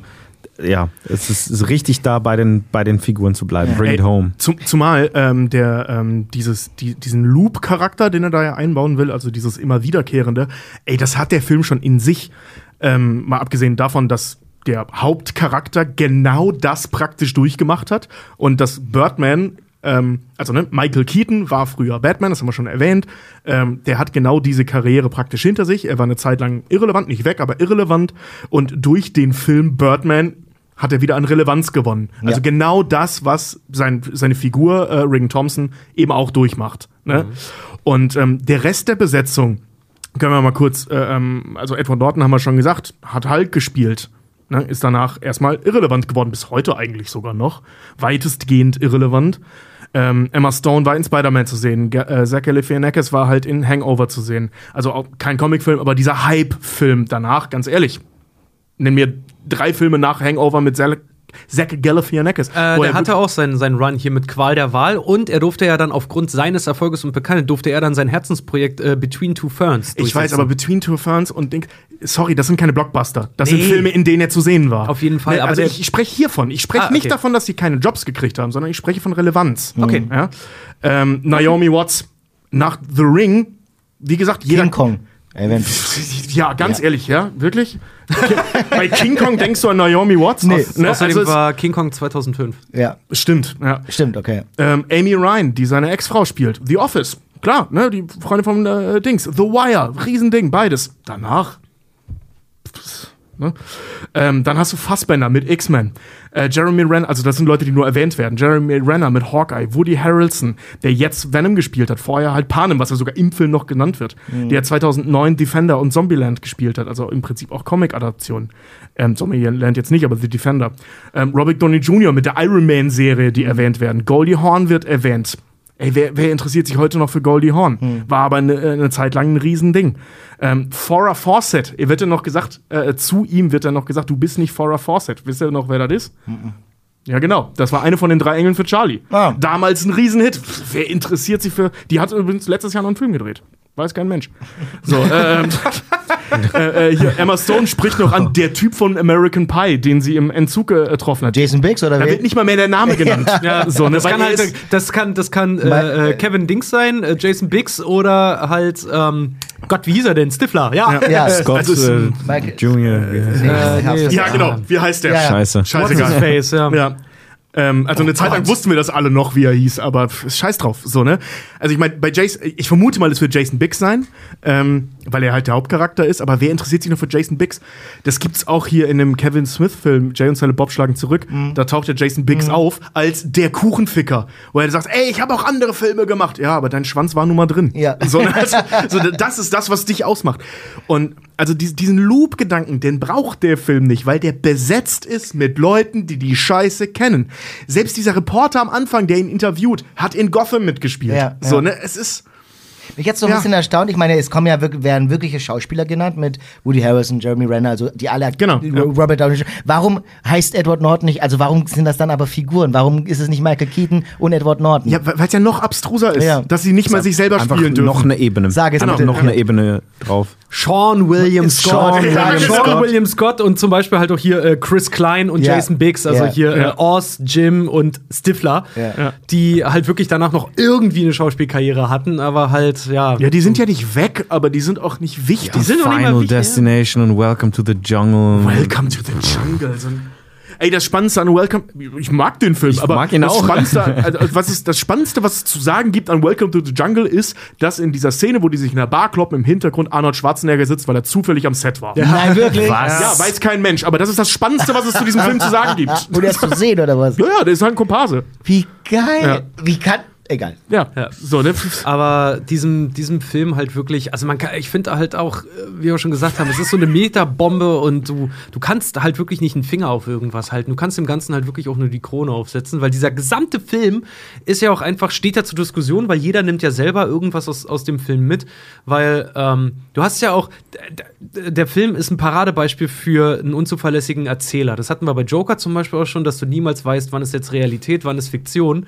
Weil mir ging's so, ich weiß nicht, wie es bei euch war, aber der Soundtrack des Films, du hörst ja die ganze Zeit dieses sehr frei, aber doch schnell geschlagene Schlagzeug Das ist nur Schlagzeug. und ja. denkst das, halt der die Soundtrack. ganze. Zeit, das ist der Soundtrack, bis dann irgendwann mal in die Räume geschwenkt wird und du einen Straßenmusiker siehst, der das spielt, wo du denkst, okay, gehört zur Szene. Und dann taucht er aber auch immer mehr Backstage halt irgendwie auf in irgendwelchen Räumen in diesem Theater. Und du auch denkst, alles klar, das sind auch wieder nur irgendwelche Zeichen für den Darsteller, dass er offensichtlich langsam den Verstand verliert. Ja, und ja. wir sind halt mittendrin. Also die, ich finde das gerade spannend. Ähm, man hört halt offensichtlich Jazz, äh, ein Jazz-Drummer erstmal, nur den Drummer. Irgendwann kommt Kontrabass noch dazu, also ein Jazz-Kontrabass, der einfach so ein bisschen drunter läuft.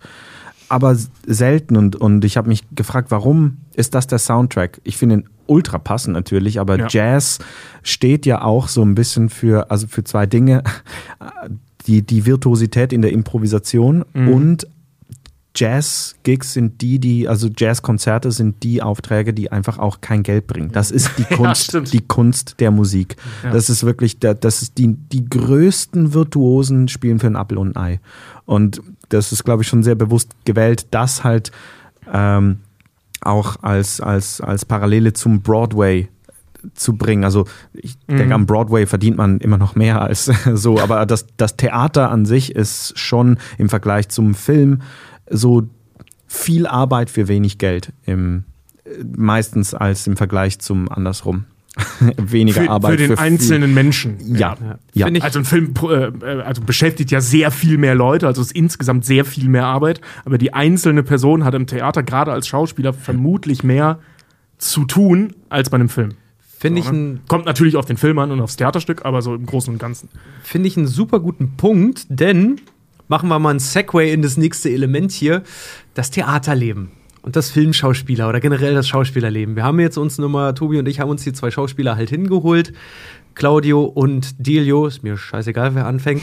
Ähm, erzähl doch mal ein bisschen, wie realistisch ist es denn in dem Film Birdman wirklich, was man so Backstage-Halter sieht, was da so teilweise abgeht in, hinter und vor den Bühnen?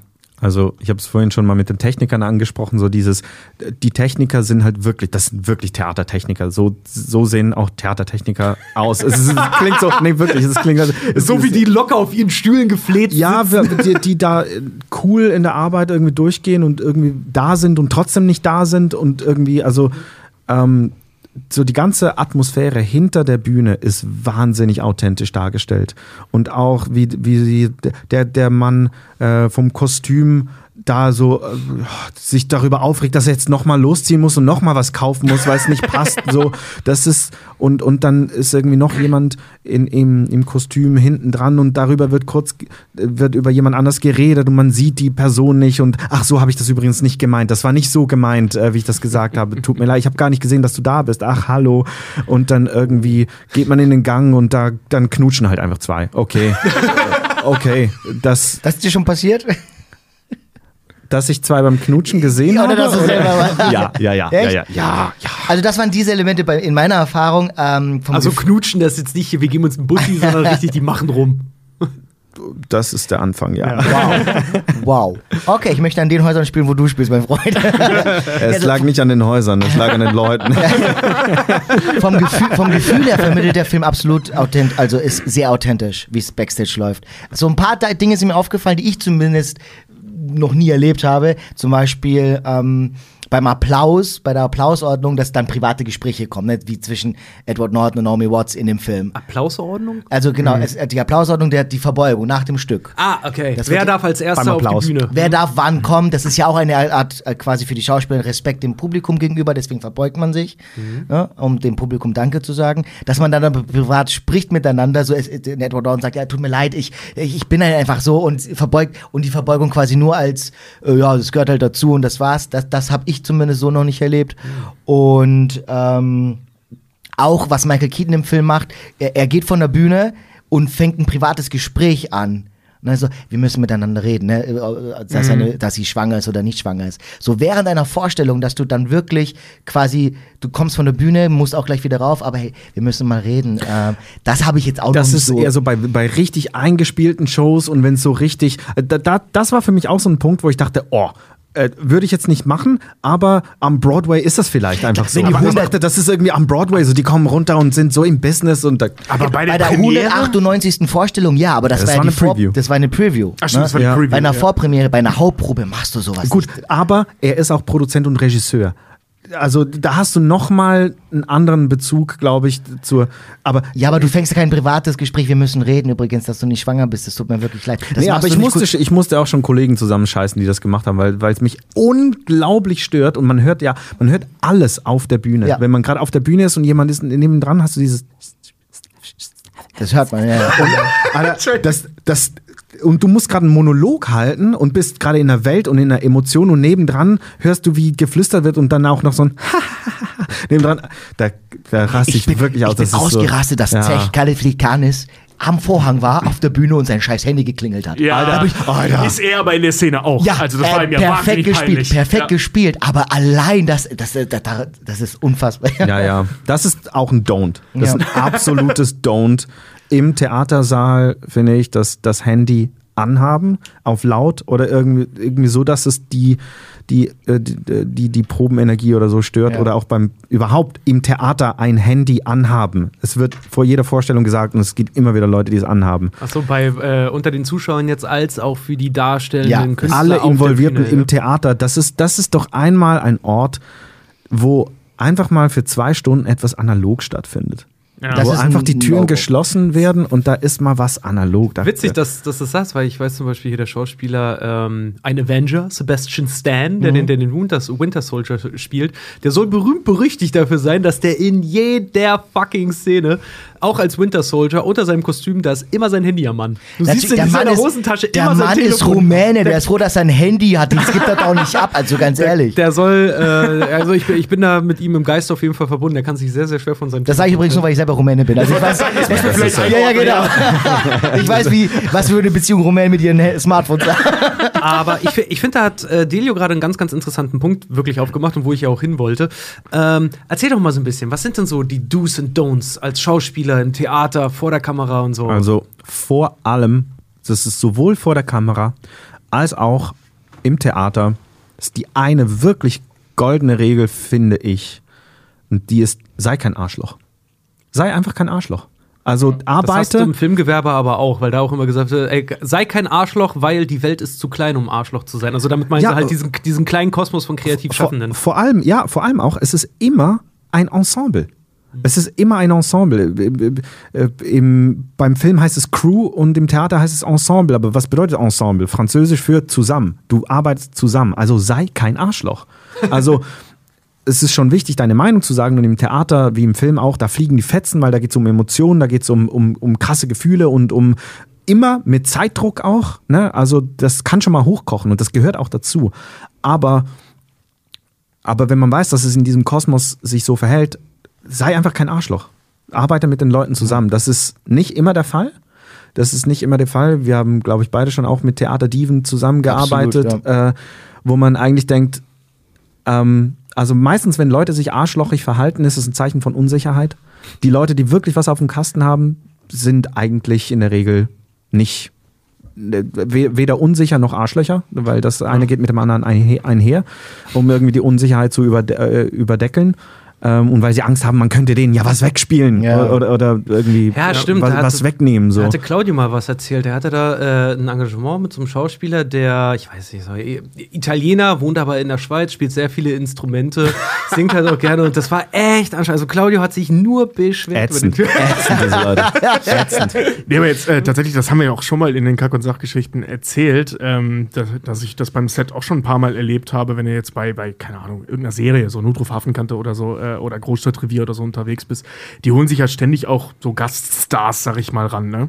Und ähm, eben auch Supporting Characters, ne? Ähm, und wie oft ich das da erlebt habe, dass so Leute, die so gerade so ein bisschen Bekanntheit haben, die dann da rangeholt werden, grandiose Arschlöcher waren, während dann so, so gestandene Leute, äh, mein Lieblingsbeispiel war da immer äh, Sky Dumont, das habe ich auch schon ein paar Mal erzählt, so, die, der kommt ans Set, was für ein feiner Kerl, so, weil, weil, man könnte es ein bisschen mit der Natur vergleichen. Der Typ hat keine natürlichen Fressfeinde in diesem, äh, in diesem Areal, so, ne? Ja, ja, ja. Ja, es- er ist halt Sky Dumont. Er war der Typ, der äh, vor, bei, Gentleman. Kubrick, bei Kubrick vor der Kamera stand. Der muss keinem was beweisen. Der ist ein genau, Gentleman. Genau, ein wahnsinnig feiner Kerl. Ich war der poplige Kamerapraktikant. Ich habe mich super mit dem unterhalten. So, ne, einfach so, der redet dann mit jedem, ist einfach ein netter Kerl, der, der merkt Ja. sich auch deinen Namen, das setze ich jetzt nicht voraus, aber weißt du, das ist einfach ein feiner Kerl. Und dann hast du da ähm, aufstrebende Person XY, Arschloch, riesen Arschloch, hat halt genau wie du sagst Angst, dass man ihm was wegspielt oder ihr was wegspielt. Und so, der, der, der, der ist beschissen. So Leute, verhaltet euch nicht so. Ja. Weil ganz ehrlich, sowohl im Theater, vermute ich jetzt mal, zumindest beim Film ist es so, ey, wenn die Crew dich nicht leiden kann, Ja. das merkst du nachher. Ja, ja. Wenn, ey, das ist nicht selten, dass das passiert, dass du, wenn du dich im Schnitt beschissen verhältst, dass du einfach mal vielleicht ein bisschen mehr rausgeschnitten wirst. Dass das Licht auf, dein, auf deiner Fresse einfach vielleicht mal nicht so geil aussieht. Ich glaube, das ist So, auch ne? so, ein, so ein menschliches Ding, dass, dass ich meine, ich, ich komme ans Set als Schauspieler. Ich werde irgendwann abgeholt irgendwo, Mhm. werde ans Set gefahren, krieg mein, meine Umkleidewagen und die Leute, die, die scheiße zu den Technikern sind, ich, ich kann das menschlich nicht verstehen. Ich auch nicht. Die Leute, die, äh, die, Ja, die ersten auf dem Set sind und die letzten, die gehen, sind die Leute, die das alles aufbauen. Ja. Also habe ich meinen Job da zu tun und sonst die Fresse zu halten und nicht im Weg zu stehen. Das ist unser, unser äh, georgischer Schauspiellehrer, Wladimir an der Schauspielschule hat uns das gesagt, wenn, wenn, wie man sich praktisch am Set verhält. Also das war Teil unseres Schauspielunterrichts auch, wie, Oh, das finde ich aber sehr wertvoll. wie Erzähl man mal. sich am Set verhält. Erzähl mal, was wird euch denn da so beigebracht? Weil Also er- Tobi, er- Tobi er- als auch ich haben auch mit sehr vielen jungen Schauspielern gearbeitet. Er meinte- da ging es auch an, ab und zu rund. er meinte einfach ganz wichtig, se- seid, seid einfach freundlich, so. Und steht nicht im Weg rum. Steht nicht im Weg rum. Wenn ihr das nicht, ist wirklich so. Wenn Ja. ihr nicht, nicht gerade eure Szene dreht, sagt jemandem Bescheid, wo ihr seid und geht dahin. So. Fertig. Es ist ganz einfach. Und Also, natürlich auch das Wichtigste, seid vorbereitet. Ja. Also das ist auch ein No-Go, sowohl im Film als Ja. auch im Theater, wenn du dein äh, Probe äh, probst und du deinen scheiß Text nicht kennst. Also das ist wirklich die, das A und O des Ganzen. Da lässt du buchstäblich das Team hängen eigentlich. Richtig, ne? richtig. Ja. Alle warten auf dich, alle äh, äh, leiden mit dir mit quasi. Das, das, das, ist, das, das ist wirklich das A und O, dass du das machst. Und äh, No-Go im Theater jetzt auch wieder, ist, ist, ist, was ich vorhin schon erwähnt habe, du gibst als Schauspieler, gibst du deinem Schauspielkollegen keine Tipps. Das wollte ich dich nämlich fragen. Das finde ich nämlich spannend, because ähm, es gibt ja diese, genau diese Regel. Actors don't talk to actors. Ja. Ähm, ich bin ein bisschen zwiegespalten. Was das angeht. Ähm, weil es hat einerseits einen praktischen Grund, dass es nicht heißt Actors don't talk to Actors, weil du als Regisseur hast du den Plan, willst was inszenieren und dann gehst du von der Probe weg, kommst auf die nächste Probe und die haben untereinander geschnackt und sich Tipps gegeben und es ist alles anders. Dann kannst du wieder von vorne beginnen und ein Arbeitstag ist im Arsch. Das hat schon Sinn, dass das von jemandem geführt wird, vom Regisseur ne? oder der Ja. Dramaturgie. Aber ähm, ich bin da immer etwas vorsichtig, weil ich, äh, ich war es gewohnt, dass man sich untereinander austauscht und und, Ich gehe 100% und dann habe ich bei, bei meiner ersten Produktion gehört, habe ich einem Kumpel so gesagt, ey, was hältst du von der und der? Und dann hat er mich unterbrochen und sagte, Actors don't talk to Actors. Ja. Ich dachte, also okay. es gibt auch Leute, die das ein bisschen überinterpretieren. Ich rede nicht von, geil, wir haben eine Szene zusammen, lass uns mal gemeinsam schnacken. Hey, was hältst du davon, wenn das und das passiert, dann kann ich nämlich so darauf reagieren und du könntest das machen. Das ist auf Augenhöhe miteinander reden. Ich rede von, du inszenierst deinen Kollegen, weil es, äh, weil, äh, äh, bitte, nee, du, ich, also, äh, keine Ahnung, ähm, äh, sag das mal bitte mit einem anderen Gefühl, weil sonst äh, ist es unlogisch für meine Figur. Okay, ja, dann das geht gar nicht, dein, nee, klar, Dein Partner, deinen Kollegen nicht in Augenhöhe zu korrigieren und zu inszenieren. Das meine ich. Ah, okay, ja. Da, Miteinander zu manche verwechseln das halt Genau. eben auch im Dings. Ich bin zum Beispiel immer ganz dankbar, ähm, also geht auch andersrum, ne? Ich bin immer ganz dankbar, wenn ein Kollege zu mir kommt und sagt, ey, so ein bisschen, bisschen vorsichtig auch ist und sagt, hey, äh, du, erstmal kommt immer, du machst das ganz toll, also Ja, weißt du, was, danach an kommt der- immer ein Aber. an, an, an der Stelle äh, irgendwie so, also ich, ich habe das immer so und so gehört. Ja. Ich, ich lasse es einfach mal da, mach damit, was Das du ist willst. ja auch so. was Individuelles. Und Das, das finde ich auch immer auch. ganz schwierig. Das macht, macht man natürlich nie in der ersten Woche, zweite Richtig. Woche. So. Da, wenn man, Man sich ein kennt sich bisschen schon, kennt genau. und, und irgendwie, ja genau, wenn man schon ein paar Mal miteinander abgestürzt ist, irgendwie in der Bar. Und dann ist es, wie gesagt, auf Augenhöhe kann man alles machen. Ja. Aber so wirklich, ähm, so was Edward Norton in der ersten Begegnung mit Michael Keaton gemacht hat, ähm, ihn, ihn inszeniert, das ist halt ein No-Go. Ähm, was so äh, Realismus Theater, ich weiß nicht, ob du das erlebt hast, Delio, äh, Vorpremieren, was ja eigentlich Hauptproben sind, so nennt Bei man uns heißt es ja Hauptprobe und Generalprobe. Genau. Ja. Ähm, vor vollen Häusern zu spielen, kenne ich jetzt persönlich auch nicht. Dass ein paar Zuschauer rein dürfen, ja, um so mal das auch für die Schauspieler so ein Gefühl zu haben, funktioniert das auch vor Publikum oder wie ist das Gefühl, wenn Leu unbeteiligte Leute da sehen, aber dass es vier, fünf ausverkaufte Vorstellungen gibt, bevor überhaupt die Premiere ist. Ich weiß nicht, ob es am Broadway so üblich ist. Ich kenne das zum Beispiel. Also nicht. bei Broadway und West End ist es auf jeden Fall äh, üblicher, weil da sind die Karten halt natürlich auch einfach ein bisschen günstiger. Die sind sonst einfach wahnsinnig teuer. Und die großen Musical-Shows, die ich gespielt habe, da gab es auch diese Previews. Da gab es fast eine Woche lang. also äh, vor vollen Häusern. fast voll. Okay. Weil, weil Musical-Karten sind wahnsinnig teuer.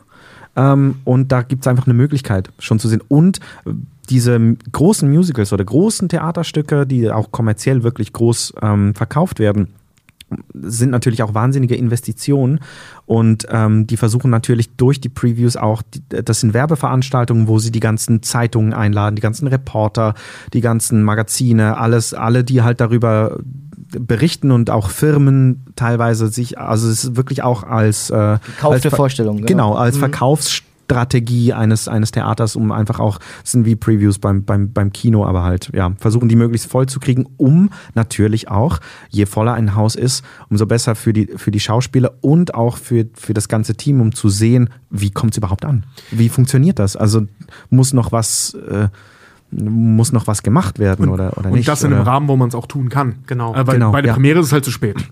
So, ne? Ja, also es gab Also natürlich kannst du nachkorrigieren, aber so während, ich sag mal, einer, ich kenne ich kenn den Begriff offene Probe da in, den, äh, in dem Zusammenhang halt eben auch, ne? also zusätzlich zu den anderen Sachen, so dass du da halt eben auch, ich sag mal, noch dran, direkt dran schrauben kannst. Ne? Also gehst ja jetzt auch nicht hin und unterbrichst die Szene, aber dass man halt wenigstens so mal gucken kann und mal Dinge testen kann, dass man, dass man ein paar Läufe ähm, mal unterschiedlich bauen kann, ne? Ja. dass du sagst, okay, jetzt pass auf, heute, ne, zweite offene Probe oder was, probieren wir es mal so. So, und du guckst halt, was dann stimmt, weil bei der Premiere ähm, ist es halt zu spät. So, da, da kannst du nicht testen während der Premiere. Das kannst du dann im laufenden Stück im Zweifel noch machen. Aber bei der Premiere, da ist ja das fertige Produkt dann erstmal da. Das ist halt eigentlich auch das Traurige oder das Blöde daran, dass die meisten, also ich meine, die Kritiken und alle Leute sind so aufgeregt, die kommen alle zur Premiere, die sollten alle in der Mitte kommen. Ja. Da ist es eingespielt, da ist es Und das auf ist keinen Fall zur zweiten. Das Ja. ist das Schlimmste, was ja, ja, passieren ja, ja, kann. Oh, Und ich musste so lachen vorhin. musste so lachen vorhin, weil du, weil, weil, weil du meintest, das muss halt bei der Premiere steht alles und das kann nicht. Also wir hatten schon Stücke, ähm, wo einfach bei der Generalprobe, nach der Generalprobe, also wirklich nach, ja, nach, kurz vor der Premiere, wurde noch kurz die letzte Szene, wurde noch kurz der Schluss inszeniert. Und dann hieß es, ja, das macht ihr mal so und dann Morgen, macht ihr es mal so. Premiere, und, ja. und morgen ist dann die Premiere am Abend. Das spielt ihr dann so. Also der, der Re Regisseur äh, äh, äh, F. äh, Der beginnt, der beginnt mit F und hört mit Franz Josef Dieken auf.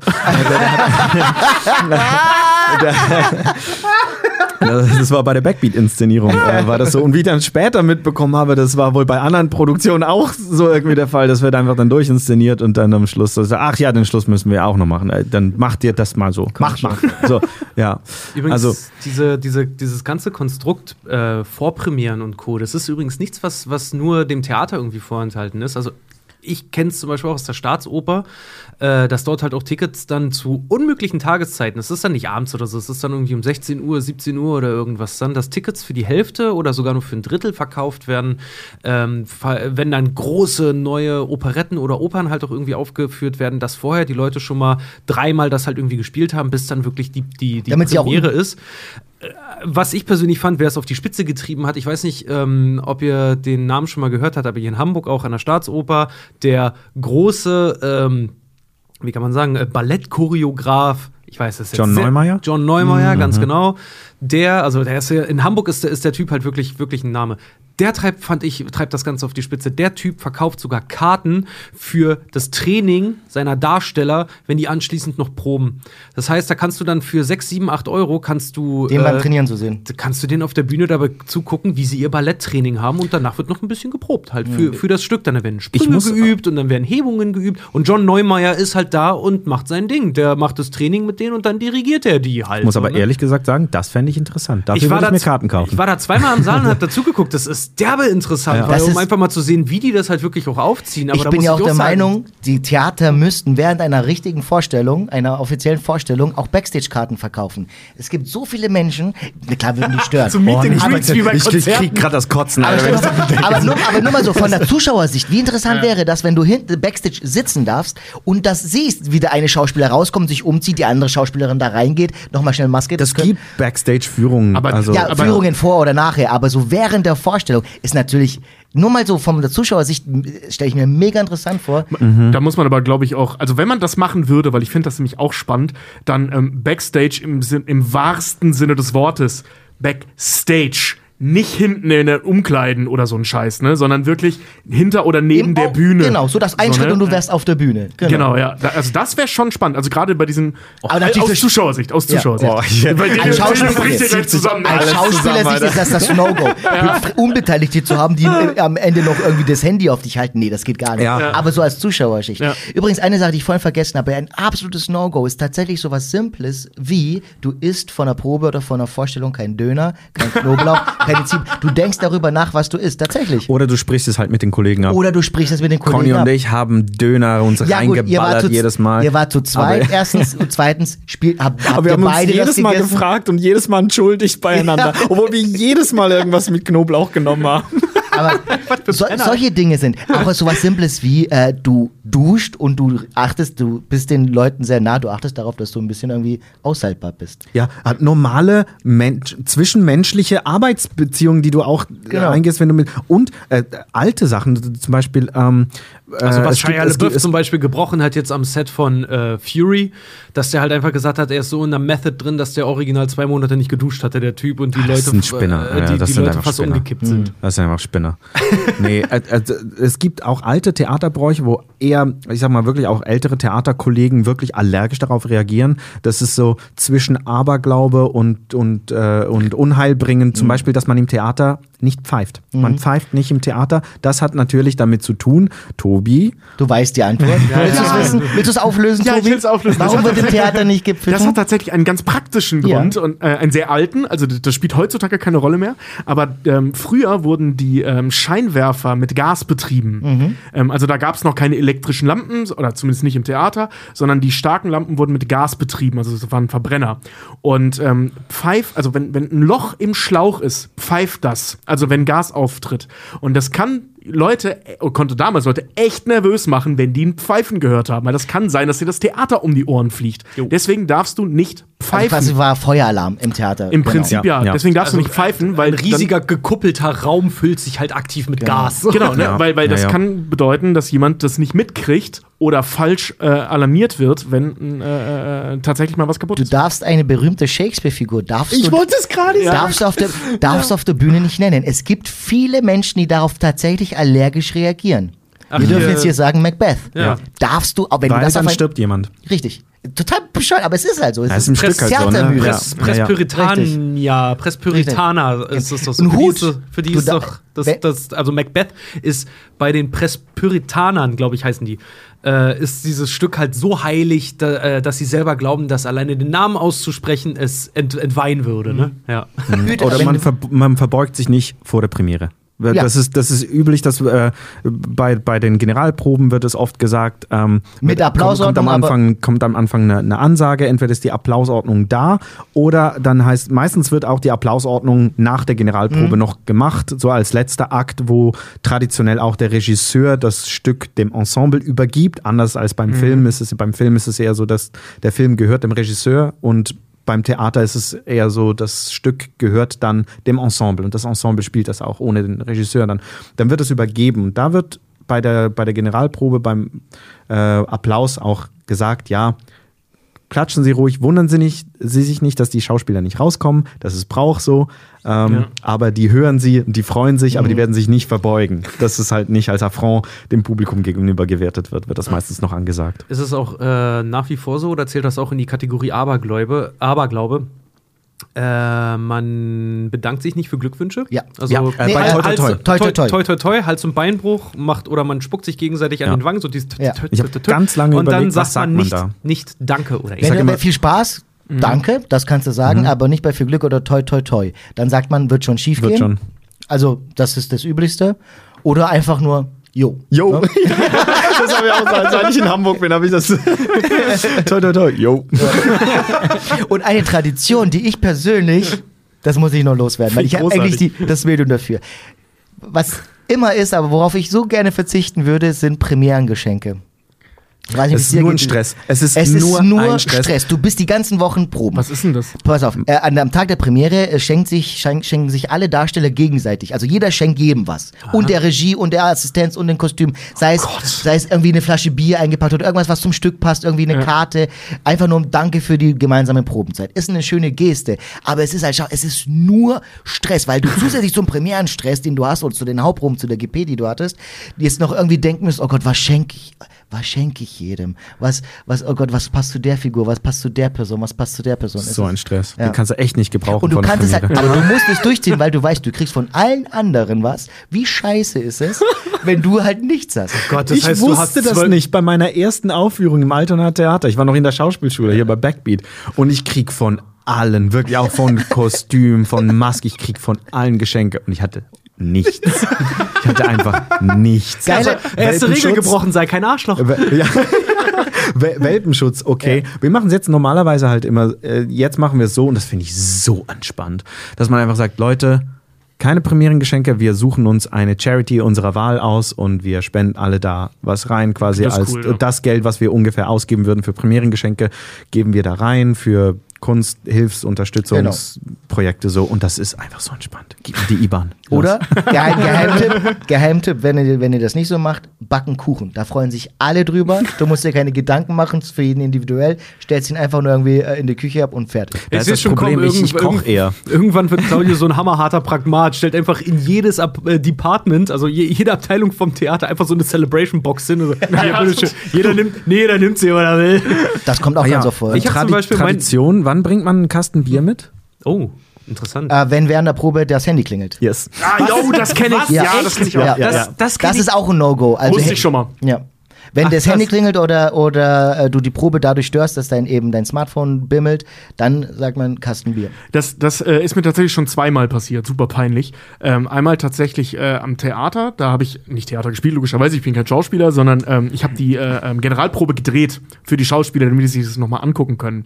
Da hat mein Handy geklingelt, habe mich halt, ich glaube, vier Kästen Bier oder so musste ich bezahlen. War richtig beschissen, weil dann halt so viele Leute waren. Das war ein Musical. ähm, das war richtig kacke. Und ich war Student, Alter. Das war meine, praktisch meine Gage für die Nummer. So, und ähm, äh, zweite Mal war bei äh, Notruf Hafenkante, bei, ähm, beim Dreh hat mein Handy geklingelt. Und der Regisseur, den wir hatten, war eigentlich Theaterregisseur. Und der meinte so, Kollege, das kostet ein Kasten Bier. So, was? Ja, ich komme vom Theater, da macht man das so. Super peinlich. Ich habe mal äh, mein, bei meinem allerersten Mal am Filmset sein, ey, das war so geil. Boah, kam ich mir da dumm vor danach. Äh, da war ich noch, da war ich noch im Studium, aber das aller, allererste Mal in meinem Leben an einem richtig professionellen Filmset gewesen. Und du siehst dann irgendwann nach so der Hälfte des Drehtags, so, okay, Leute, bisher gute Arbeit, so durchs Megafon gesagt, so, ne, bisher gute Arbeit und jetzt Pause. Und ich als einziger am Set von irgendwie 60 Leuten bin der Einzige, der klatscht. Oh, Und scheiße. 60 Leute gucken mich an und ich war so, Oh nein. alles klar, Yeah. ab zum Mittag. Oh, Alter. Und, oh, Junge, ey, da, da, ja, da schämst du dich halt in Grund und Boden. Und wie, äh, ein, ein Fehler ist mir noch im Theater passiert, da wollte ich euch mal fragen, ob das wirklich so eine Sache ist oder ob mich einfach nur alle verarscht haben. Ich habe äh, jemanden, der nach einer Requisite gefragt hat, hab die einfach genommen, hab ihm die so auf die, auf die Bühne Ei. zugeworfen. Da hab ich Ärger für gekriegt. Ja. Ja, ja, Requisiten sind schon echt Heiligtum. Die fast fest nur der Schauspieler an, der sie Fast. benutzt. Fast, danke. Die Oder eben der Requisiteur. und der Requisiteur fassen Genau. die an. Ach, und, das heißt auch, wenn und jemand sagt, Richard, gib mir mal kurz die falsche Bierflasche. Es geht ich, auch nicht nein. darum, dass es Unglück bringt, dass du was auf die Bühne wirfst, sondern es geht eher darum, äh, dass die nicht verschwinden, weil die natürlich essentiell sind. Und wenn irgendwie 20 Leute, die an den Requisiten gehen, dann weiß immer der eine nicht, wo hat er die hingepackt. Deswegen, die haben ganz spezielle Plätze, die haben nur wirklich Schauspieler, Schauspielerinnen und Kein Essen. Kein Essen und Trinken auf der Bühne. Ja. Das ist Ja, auch so ein, das- so Es sei denn, es gehört es, es sei denn, es ist inszeniert. Das ist, und kein Glas. Das ist doch aber so ein No-Brainer, oder? Hüter trägt man auch nicht auf der Bühne. es sei denn, es Vermeintlich ja. Hüte trägt man nicht auf Was? der Bühne. Das wusste ich nicht. Das kenne ich nur aus der Kirche. Ja, ja, das hat, äh, äh, so viel ich weiß, auch einen ähnlichen Grund. Diese Höflichkeit, kein Dach unterm Dachnummer. Als Ja. Cappy-Träger, fickt euch. Ja. Ganz ehrlich. Und noch eine, eine, eine, ein schöner Brauch, der natürlich auch in der Corona-Zeit äh, jetzt wieder äh, am Start war. Ähm, man lässt, wenn das Theater eine Spielpause hat oder wenn gerade nicht gespielt wird, lässt man im Theater ein Licht brennen. Auf der Bühne oder im Theatersaal lässt man ein Licht brennen, weil das ist quasi, dass die Theatergeister da bleiben Oh. und dass es nicht weggeht. Und die haben auch im Thalia-Theater und ich meine auch im, im Deutschen Schauspielhaus ähm, hier in Hamburg haben sie ähm, die ganze Zeit, wo es in der Corona-Zeit geschlossen war, ähm, ein Licht brennen lassen auf der Bühne. Auch als Symbolkraft von, hey, wir sind noch da. Also es ist einfach Das- eine magische Welt, das Theaterleben. Das ist, das ist richtig schön. Komm, Leute, bevor wir den Laden heute dicht machen, jeder nochmal, komm, ne? Ich meine, die Theaterwelt, das ist eine Traumwelt. Leute bezahlen Geld dafür, dass sie dann da rein dürfen, um euch und uns und allen halt irgendwie dabei mal, mal zuzugucken. Und es tut ja auch immer mal ganz gut, wenn man auch ein paar von den ganzen kruden Geschichten, die so Backstage halt auch immer irgendwie abgehen, wenn man das einfach auch Leuten mal erzählen darf. Weil ich finde immer, ich finde nämlich immer auch dieses, ah, du bist Schauspieler und schon äh, ist es eine gewisse Schublade, genau wie wenn jemand sagt, er ist Ingenieur oder sowas. Also davor ist ja keiner gefeit. Aber ähm, ich glaube, Schauspieler haben da noch mal immer so ein extra Ding durch. Erzählt mal, was war denn so? Kennt ihr auf Anhieb vielleicht so? Ihr kennt bestimmt einen Haufen wilde Stories, ne? Ich habe eine sehr passende zu diesem Podcast. Ähm, und zwar habe ich 2016 äh, äh, in der Schweiz, in der Markhalle in Zürich, habe ich ähm, das Musical Mein Name ist Eugen gespielt. Das ist eine, so die Schweizer Adaption von Max und Moritz. So eine Coming-of-Age-Geschichte, spielt in den 1950er Jahren. So vier Jungs, die nicht erwachsen werden wollen. So. Und dann gibt's das war halt ein Musical und ähm, da gibt's einen Moment, wo die vier Jungs vorne stehen und kurz vor der Pause wirklich so ähm, einen fetten Song singen, wo sie sagen so, wir werden nicht erwachsen, wir schwören darauf, wir werden nicht erwachsen und dann ist eine fette musikalische Nummer und wirklich das ganze Ensemble singt. Allerdings sieht man nur die vier Jungs, die da auf der Bühne sind, hinten noch ein paar Leute, aber alle singen. Jetzt ist es so, dass jedes Ensemblemitglied hat ein Mikroport also so ein Mini-Mikrofon im Gesicht geklebt. Und das heißt, im ganzen Theater ist es eigentlich egal, wo diese Schauspieler stehen und wo sie gerade sind. Sie sind zu hören. Ähm, sie sind aber zu hören. Jetzt war das so. Ein sehr guter Schauspielkollege von mir, liebe Grüße an Peter, ähm, der hat, ähm, das war eine Doppelvorstellung am Samstag, äh, der hat dazwischen Spaghetti Carbonara gegessen und war, musste halt nicht auf der Bühne sein. Und das war für ihn äh, in der letzten Szene ganz entspannt und er ging halt hart auf Klo. So. Und plötzlich fiel ihm dann auf, jetzt muss er singen. und war halt auf dem Klo und hat halt ah, pff, ah und, und musste halt, als er hart am Kacken war, diesen Choral mitsingen. Und während er halt hart Dünnpfiff hatte, so. Und, äh, und das, äh, ja, ja, Da ja. kannst du doch keine Körperspannung halten, ey. Hat man, da, hat man das gehört, dass er am Klo sitzt, oder war die Situation für ihn einfach nur so wahnsinnig weird? Ich glaube, es war einfach für ihn weird. Ich habe es ehrlich gesagt nicht gehört. Ähm, ich weiß nicht, ob es der Tonmann gehört hat. Ton, Tonmänner hören alles. Ja. Alles. Also ganz, ganz wichtig an, an, an alle, die irgendwas auf der Bühne zu tun haben Oder oder, im am, Film. vom Filmset. Ihr seid mikrofoniert. Ja. Behaltet eure Gedanken für euch. Mein Und wenn das krassester, der heißeste Arsch ist, den du je gesehen hast, behalt's für dich. geile Überleitung, äh, Stichwort heißer Arsch. Ähm, ebenfalls am EDT habe ich äh, gespielt und Ernst kurz- Deutsch-Theater? Ä- Ä- Ernst Deutschtheater, genau. Und mein Backstage schlimmster Moment war, ähm, ich war kurz bevor ich auf die Bühne musste, war schon auf Position und in dem Stück ist es so, dass eine Schauspielerin eben auch neben mir war und sich in der äh, von der Bühne kam, sich schnell umzieht und wieder auf die Bühne geht, bevor ich dann hinkomme. Dieses schnell umziehen bestand darin, dass sie ihr Kleid komplett auszieht und nur noch in Unterwäsche da war. Und sie sieht sehr gut aus.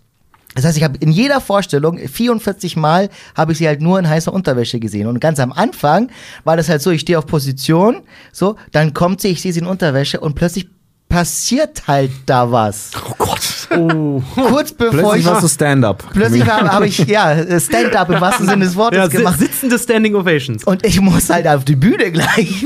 Und diese, und diese Sekunden, wo du Großartig. dir wirklich so, oh Gott, nein, nein, nein, was war hier? Meine Mutter, Steuererklärung, Ja, genau, genau. Finanzen. Tote Katzen, tote Katzen, Welpen, Welpen. Türks tot, Türks tot. Funktioniert nichts, was geholfen hat, einfach einklemmen und fertig. Ne? Oder Ja, du Claudio dir einfach in Rekordschnelle an. Das, hätte- das hätte nicht funktioniert. Das Claudio Mark Dragic, der Mann mit dem schnellsten Messer in der Tasche. ja, Also es passieren schon echt, echt, echt witzige, Das ist, witzige der Theater ist die Kunst des Augenblicks. Ja. Und das, das ist das Geile am Theater, das wissen die Zuschauer und das wissen die Leute, die da involviert sind. Das, was da passiert, passiert live und auch die Dinge, die in die Hose gehen, das ist alles live. Und das macht's irgendwie auch aus. Ich habe tatsächlich auch eine Geschichte. Hau also ich raus. bin ja kein, kein Schauspieler. Was ich aber mache, ist Impro-Theater spielen. Das haben wir schon oft erwähnt. Unter anderem mit diesen beiden wunderbaren Und man Herren, muss die an dieser sitzen. Stelle auch sagen, du bist ein fantastischer Impro-Schauspieler. Das muss auch mal gesagt sein. Vielen Dank. Also absolut. Vielen Dank. Ich mach nur die Fotos. Mit sowas kann Noch. ich mal nicht um. Ähm, jedenfalls, äh, das Peinlichste, was mir da passiert ist, das ähm, war tatsächlich nicht im Ernst-Deutsch-Theater, wo wir ja auch spielen, ähm, sondern da sind wir engagiert worden. Das äh, haben wir eine Zeit lang mal gemacht. Oh, ich weiß, was kommt. Oh, ja, Ja, geil. äh, das war so übel. Und ähm, da haben wir so, so was, irgendwelche Leute haben uns halt engagiert, so, ne? Und dann, Gebucht. Äh, gebucht halt. So, und dann haben wir da Späßes gemacht, wir haben da unsere Show abgefahren. Also Improvisation, nicht abgefahren, sondern wir haben da gespielt. Und ähm, da haben wir- habe ich eine Szene mit, mit äh, der lieben Lara, liebe Grüße an der Stelle, gespielt. Und ähm, sie hat in der Szene gemimt, dass sie mir die Schuhe zubindet. Und ich habe mich halt dumm in Pose gestellt und dabei reißt mir die Hose wirklich von im Schritt, ja, von oben bis unten einmal komplett auf. Also ich stand dann halt da. So, ne? Und Lara kniete direkt, Lara kniete direkt vor mir. Super peinliche Situation, das kannst du nicht machen.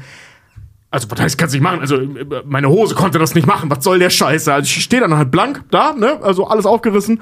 Lara kniet vor mir, super peinlich. Das Schlimmste an der ganzen Sache war, Das Publikum? das Publikum, das war eine Frauentagung.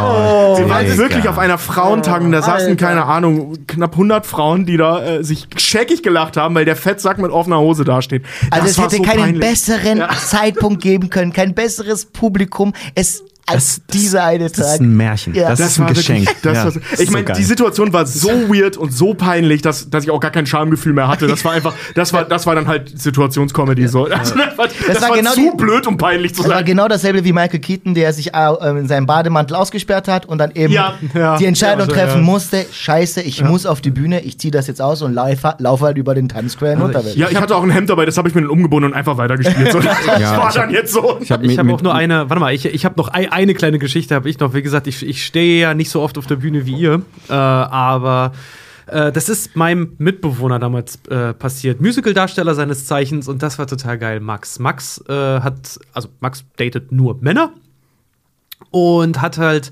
eine Premiere gehabt hier in Hamburg, der, die haben Footloose gespielt. Ne? Oh, geil. Und er hat sich tierisch gefreut und er hat gerade jemanden kennengelernt und äh, hat halt noch den irgendwie ins Theater eingeladen und war dann noch irgendwie so, ja, ey, ich stehe da auf der Bühne, so komm mal rum, ne? Also der, der mochte den halt wirklich sehr, sehr, sehr gerne. Und ich sa- der hatte mich noch gefragt, so, ja, ähm, kannst du auch kommen, vielleicht ein paar Fotos machen, vielleicht irgendwie noch mit da sein und bla, ne? Und ich saß da mit seinem Date im Prinzip am Tisch und wir haben uns halt, ich mir meinen Kumpel Max angeguckt und meinen damaligen Mitbewohner und er halt sein Date, der da auf der Bühne halt ist, ne? Und der kam halt auch, war total geil, weil sehr energetisches Stück und er hatte so zerrissene Hosen halt auch an und saß dann da, na, na, na, na, footloose und am Ende, äh, am Ende, vor, wirklich am Ende von diesem gesamten Stück, die haben alle noch mal eine große Musical-Nummer da, ne? Und er springt halt hoch und so in Spagat halt rein. Pass auf, es ist alles gut gegangen. Es ist dieser Spagat. Okay, eins vorweg, dieser Spagat ist gut gegangen. Aber als der runtergegangen ist, hat der mit seinem Hacken dieses eine Stück Hosenbein eingeklemmt. Die Hose ging runter und riss einmal halt auch komplett unten, unten auf. Was Max halt zur Premiere da gemacht hat, damit man halt nicht irgendwelche Streifen oder so geht, der war on Kommando auf der Bühne. Also auf Kommando bedeutet, äh, du hast eine Jeans an ohne Unterbuchse. Das heißt, diese Hose ist aufgerissen, er macht da sein, Ah, ne, hat da, äh, äh, also steht ganz vorne hinter ihm ein Riesenensemble. Er sitzt da im Spagat und unten gucken halt seine Eier samt Schwanz halt raus. So aus dieser, aus dieser Hose halt. Und er singt halt, guckt nach unten, immer noch im Singen, hält immer noch den Ton, sieht, dass sein gesamtes Paket halt raushängt, packt sich das wieder rein und macht einfach weiter. Das ist Professionalität. Ja, Profi. aber also wirklich dieses so run runter gucken, was ist denn da los? Profi. Packt das wieder rein, so richtig genervt hat, auch so geht er wieder rein. Der Und hat halt Elefant hat hier nichts Ja, verloren. und, hat halt, und hat halt zu Ende gesungen und ich saß echt, ich hab ich habe mein gesamtes Bier über den Tisch gespuckt vor Lachen. Ich habe mich so weggefeuert und als wir ihn dann darauf angesprochen haben, hat er es einfach verneint. Also, na Max, ist was schiefgelaufen? Nö, war das super. Aber irgendwie so, nein. Aber weißt du noch, Bleib äh, bei deiner Jahre Meinung, später- egal wie unrealistisch. Jahre später dann halt auch noch so, ey Max, weißt du noch, als du auf der Bühne? Nö, nö. nö. Ist nie passiert. Ist nie passiert. Nö. Wisst ihr, was du gesehen hast? Ich habe eine Premiere gespielt. Das ist eine Medaille und Trophäe. Das kannst du, das kannst du, das kannst du dir anheften. Das ja, ist ohne geil. Scheiß, das kannst du ja auch nicht rekonstruieren. Das ist einfach geil, wenn sowas passiert. Ja, ja. Also, so peinlich das auch ist, das ist einfach eine coole Situation. So vor allem, wenn du so cool damit umgehst und nicht aufstehst und dann Chris Rock eine ballerst, sondern einfach, es ist einfach eine coole Situation. So, Es ne? wäre auch super weird gewesen, wenn Will einfach aufgestanden wäre, ihm die Hose gerissen hätte, seinen Schlong rausgeguckt hätte und er Chris Rock Und er die damit eine geballert hätte. Das wäre schon wieder spektakulär gewesen. Was für ein Die, die Spektakel. Ukulele wird übergege äh, überge an Delio gegeben. Genau, an Delio gegeben, denn ich würde mal sagen, Ja. man soll ja aufhören, wenn es am schönsten ist. Wir machen mal einen Deckel drauf für heute. Wir lassen den Vorhang fallen. Eine Genau. kleine Michael Keaton-Sache noch. Wusstet ihr, dass Michael Keaton äh, ein Künstlername ist? Wie er richtig heißt? Michael Nee. Douglas. Michael Douglas. Er heißt Michael Douglas. Ja, Er aber hat Michael sich Douglas. Keaton genannt, weil es den Michael Douglas halt schon Ja, gab. das glaube ich auch gut. Das ist so. ich hätte Michael Douglas, der Zweite. Hallo, Stimmt, mein Name ist Johnny Depp und ich bin ja. Schauspieler. Ach, du bist der? Nein, nein, ich spiele hier im lokalen Kreistheater. Ich heiße halt nur auch so. Das wäre auch geil bei deiner Wikipedia-Seite so. Das ist Delio Maler, geborener, äh, geborener Delionius Schmidt. Ja. Auch geiler Name. Ja, mein, mein Name ist Delio Maler. Wie heißt du eigentlich? Uwe Boll. Aber ich habe den halt geändert, weil scheiße. Kenn, kennst, du, Braue, ne? kennst du Uwe Boll?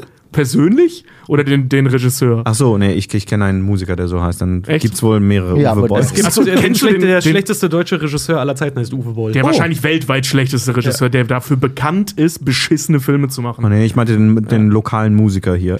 Singer-Songwriter Uwe Boll. Na gut, okay. Also, wie gesagt, der Vorhang fällt, wir löschen die Lichter, das Theater geht zu, ein Bühnenlicht bleibt und ein kurzer Tusch noch von Delio, denn wir kommen zu den.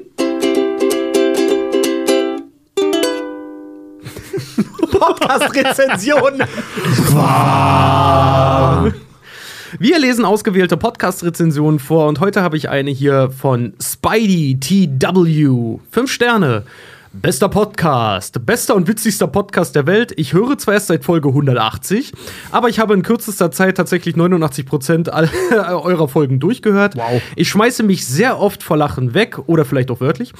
Äh, ich hoffe, dass ihr mal eine Folge über Jumper macht. Ihr macht ja den Film schon, ihr habt den Film ja schon in einer Folge erwähnt, nämlich der Superheldenarbeitsvermittlung. Und ich würde mir eine Folge dazu wünschen. PS, brennt mal eure Titelmelodie auf Vinylplatten. Nice. Witzig, da haben wir, wir haben uns vorhin zufälligerweise vor dem Jumper Klo noch über Jumper unterhalten. ja. Also ich würde mir auch die, die Folge wünschen. Ich fand den Film super geil. ich mochte den auch, ja. Ist so ein kleiner Guilty Pleasure, aber eigentlich Ja, schon. ist der eigentlich, Ja, aber ich das fand ist ihn so, geil. das Ich- ist so ein Regen, Regentagefilm. Komm, den kannst du immer mal machen. Ja, ja, also voll. ein bisschen kacke ist er schon, aber ich finde, der macht Spaß. Der macht einfach Ah, Spaß. der macht, ja, genau. Ja, vor allem einer der wenigen das. Filme, in dem Samuel mit L. Jackson mitspielt, ne? Muss man halt. Einer der das wenigen. Ja, ja. Ja, Der ist ja so selten auch im Kino zu Ja, sehen voll. mittlerweile. Endlich mal ein Bösewicht. Motherfucker. Endlich flucht er mal. ja. Oh Gott, oh Gott, oh Gott. Eine Rezension haben wir hier noch. Ähm, Hirsch heiß ich. Auch fünf Sterne. Vielen Dank. Ahoi, ihr sechs. Also mit sechs äh, sind dann halt auch äh, Team Kirschwässerle gemeint. Danke für den regelmäßigen Content und all die Mühen, die ihr euch macht. Macht weiter so. Ich mach's wie die Vorhaut und zieh mich zurück. PS, Team Fred. Das hätte er nicht mehr dazu schreiben müssen. Das war, das war irgendwie klar. Man kann mal wieder sehen, dass Warte mal, das, das Niveau... hätte das- jetzt gemacht. Und der, der Fahrwerdige, da werden wir auf jeden Fall noch eins saufen drauf. Und zeig's mal, wie deine Vorhaut schnippst. Und Andi? Hier erstmal noch ein. Sollte er erst noch eins saufen. Ich habe hier wieder einen schwarz gebrannten Wobei, muss man ausprobieren. Herr, ist ich, ich hab im ja, ich hab Mario, ja, Mario. äh, Mario chillt und sagt, ja, das kann man schon so sagen, aber lass mal chillen. Ich habe ja von Fred mittlerweile ähm, Dialekt, nee, Akzent. Ich habe Akzenteverbot für, äh, für die Gegend, aus der er kommt. Weil er, äh, Dialekt, danke. Ich habe Dialektverbot aus der Gegend, äh, aus der kommt Stuttgarter als auch Badener, weil er meint so, ich, ich setze halt die Betonungen so unmöglich, dass es einfach nur falsch ist. Das nächste Mal muss ich ihm sagen, das sei ein Nike-Schmeckter. Na, ab drei Monaten in Stuttgart ist man ein, ein, ein, Ein angekommener, ein, ein, ein hergezogener Nike-Schmeckter. Nein, schmeckt das so. Grüße an alle Leute in Stuttgart. Ich beneide dich sowas von nicht, dass du das kannst, ey. ähm, gut, und damit kommen wir zum. Delio, bist du bereit?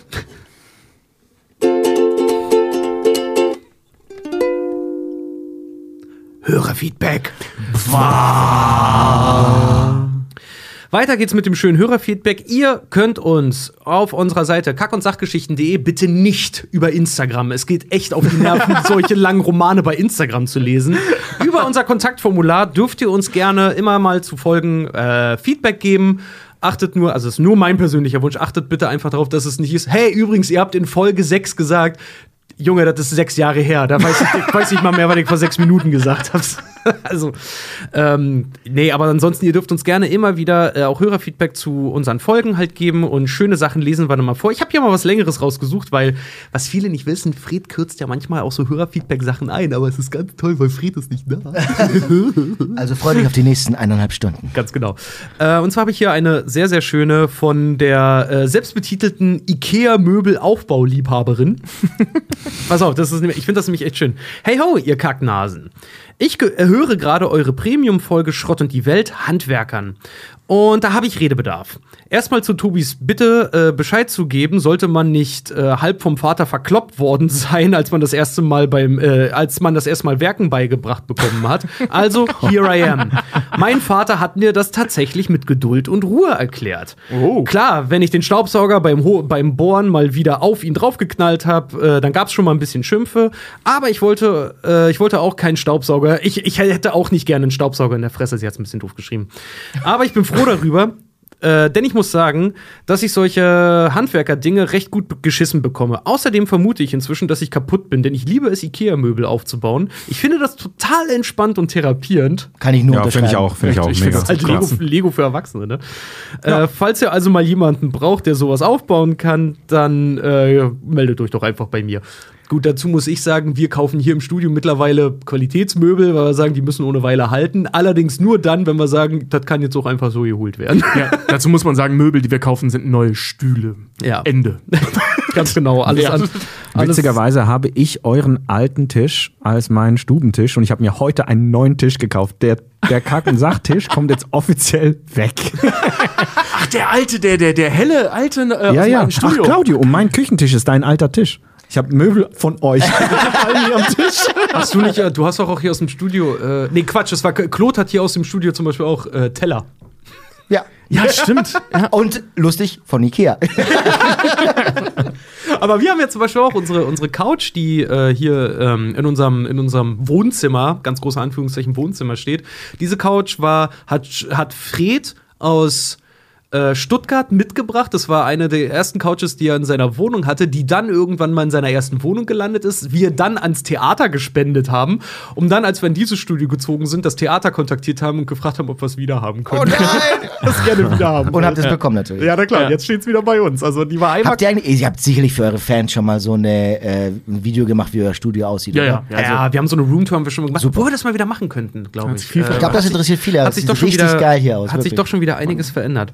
Machen wir mal weiter mit dem Feedback hier. Witzigerweise wollte mir mein Opa vor gut einem Jahr äh, meine Lehre als Handwerkerin ausreden, weil er meinte, dass man äh, das nur macht, wenn man nicht studieren kann. Also läuft wohl eher was schräg bei mir. Äh, was ich noch erlebt habe, ist, dass es Menschen in handwerklichen Berufen gibt, in Klammern, was ich super finde, die sich dann selbst schlecht machen. Ich glaube, dieses, was ich super finde, war ja ironisch gemeint. Äh, denn sie erzählt nämlich davon, äh, mein Ex, der nicht damit zurechtkam, äh, dass ihre Eltern Ingenieure halt waren, äh, meinte sie ja nur, auf jeden Fall kam von ihm immer nur der Satz, wenn sich unterhalten wurde, ja, ich bin ja auch nur ein dummer Handwerker, was absolut nicht gestimmt hat.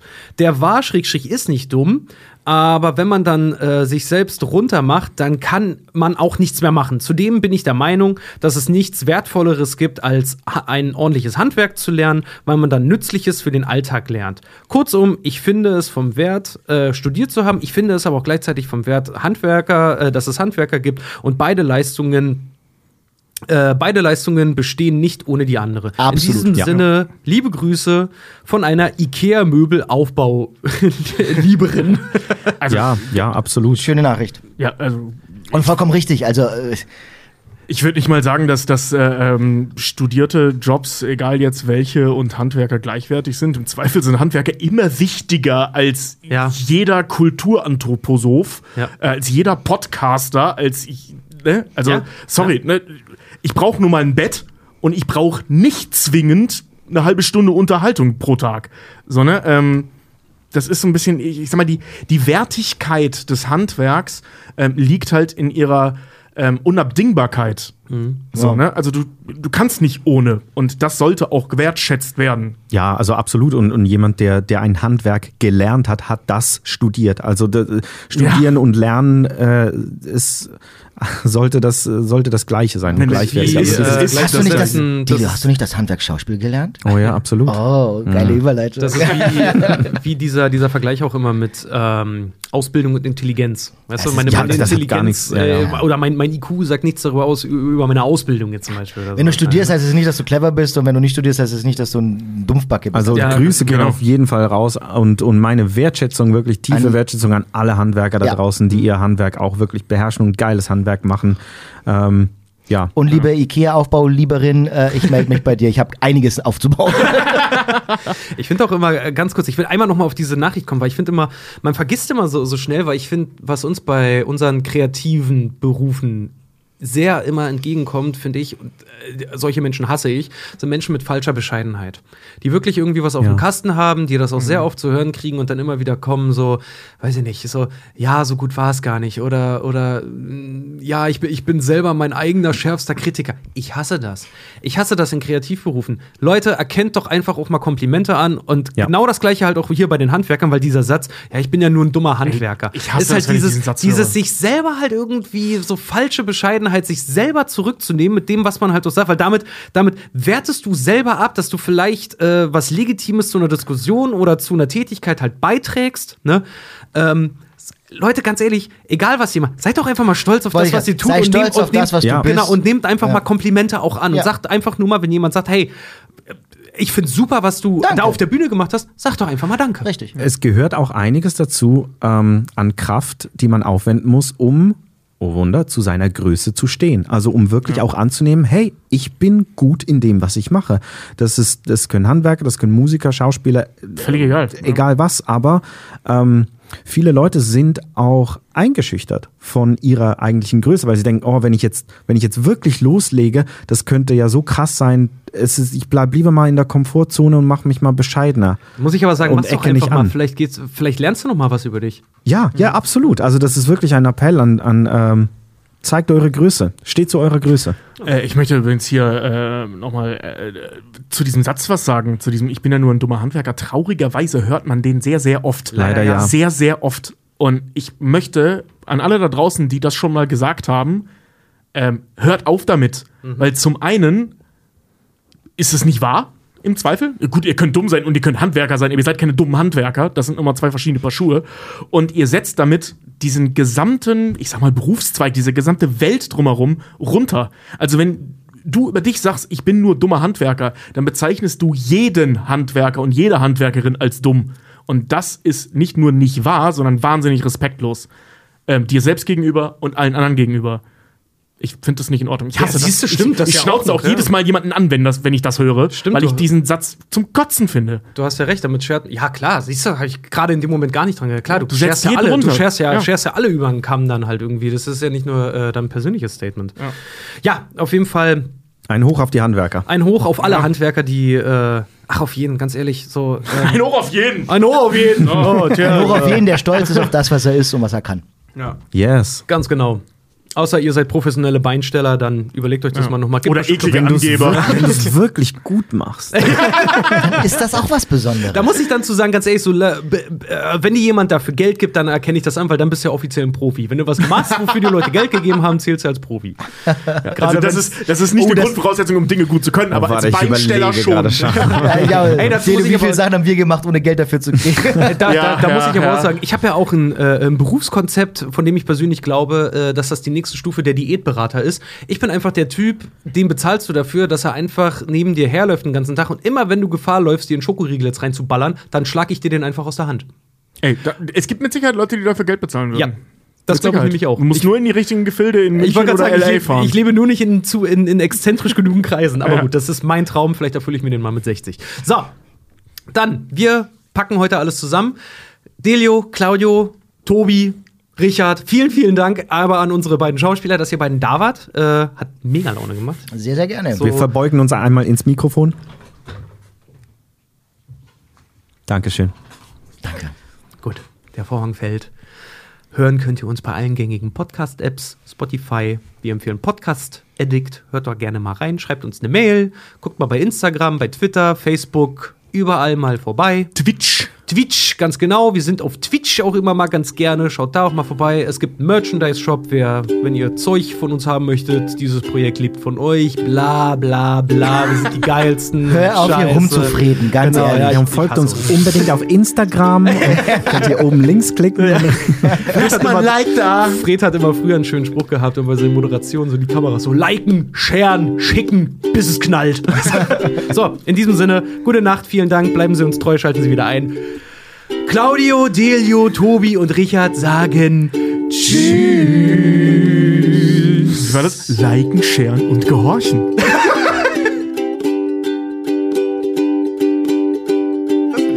Es ist dieser typische Nachrichten sind vorbei, aber man redet noch mit den Kollegen so ein Ja, bisschen. ganz Alles genau. Auf morgen. Bis Wiedersehen. Genau. Auf morgen bis Wiedersehen, genau. Ach, Richard nervt schon hart. Ne? Ey, krass. Sag mal, das Geld für die Folge heute, kriege ich das bar von euch oder per Scheck? Äh, ja, Tobi hat die Geldsäcke mit den Dollarzeichen. Genau, das machen wir schwarz, das machen wir schwarz. Chillig. Ganz genau. Sehr gut. Ach ja. Gut, Jungs, ich muss jetzt auch weg. Till Schweiger an. Ich muss ihm noch sagen, was für ein Penner Habe ich wirklich erzählt, dass ich einen Ständer kriegte während der Prozess? Ich, ich, ich,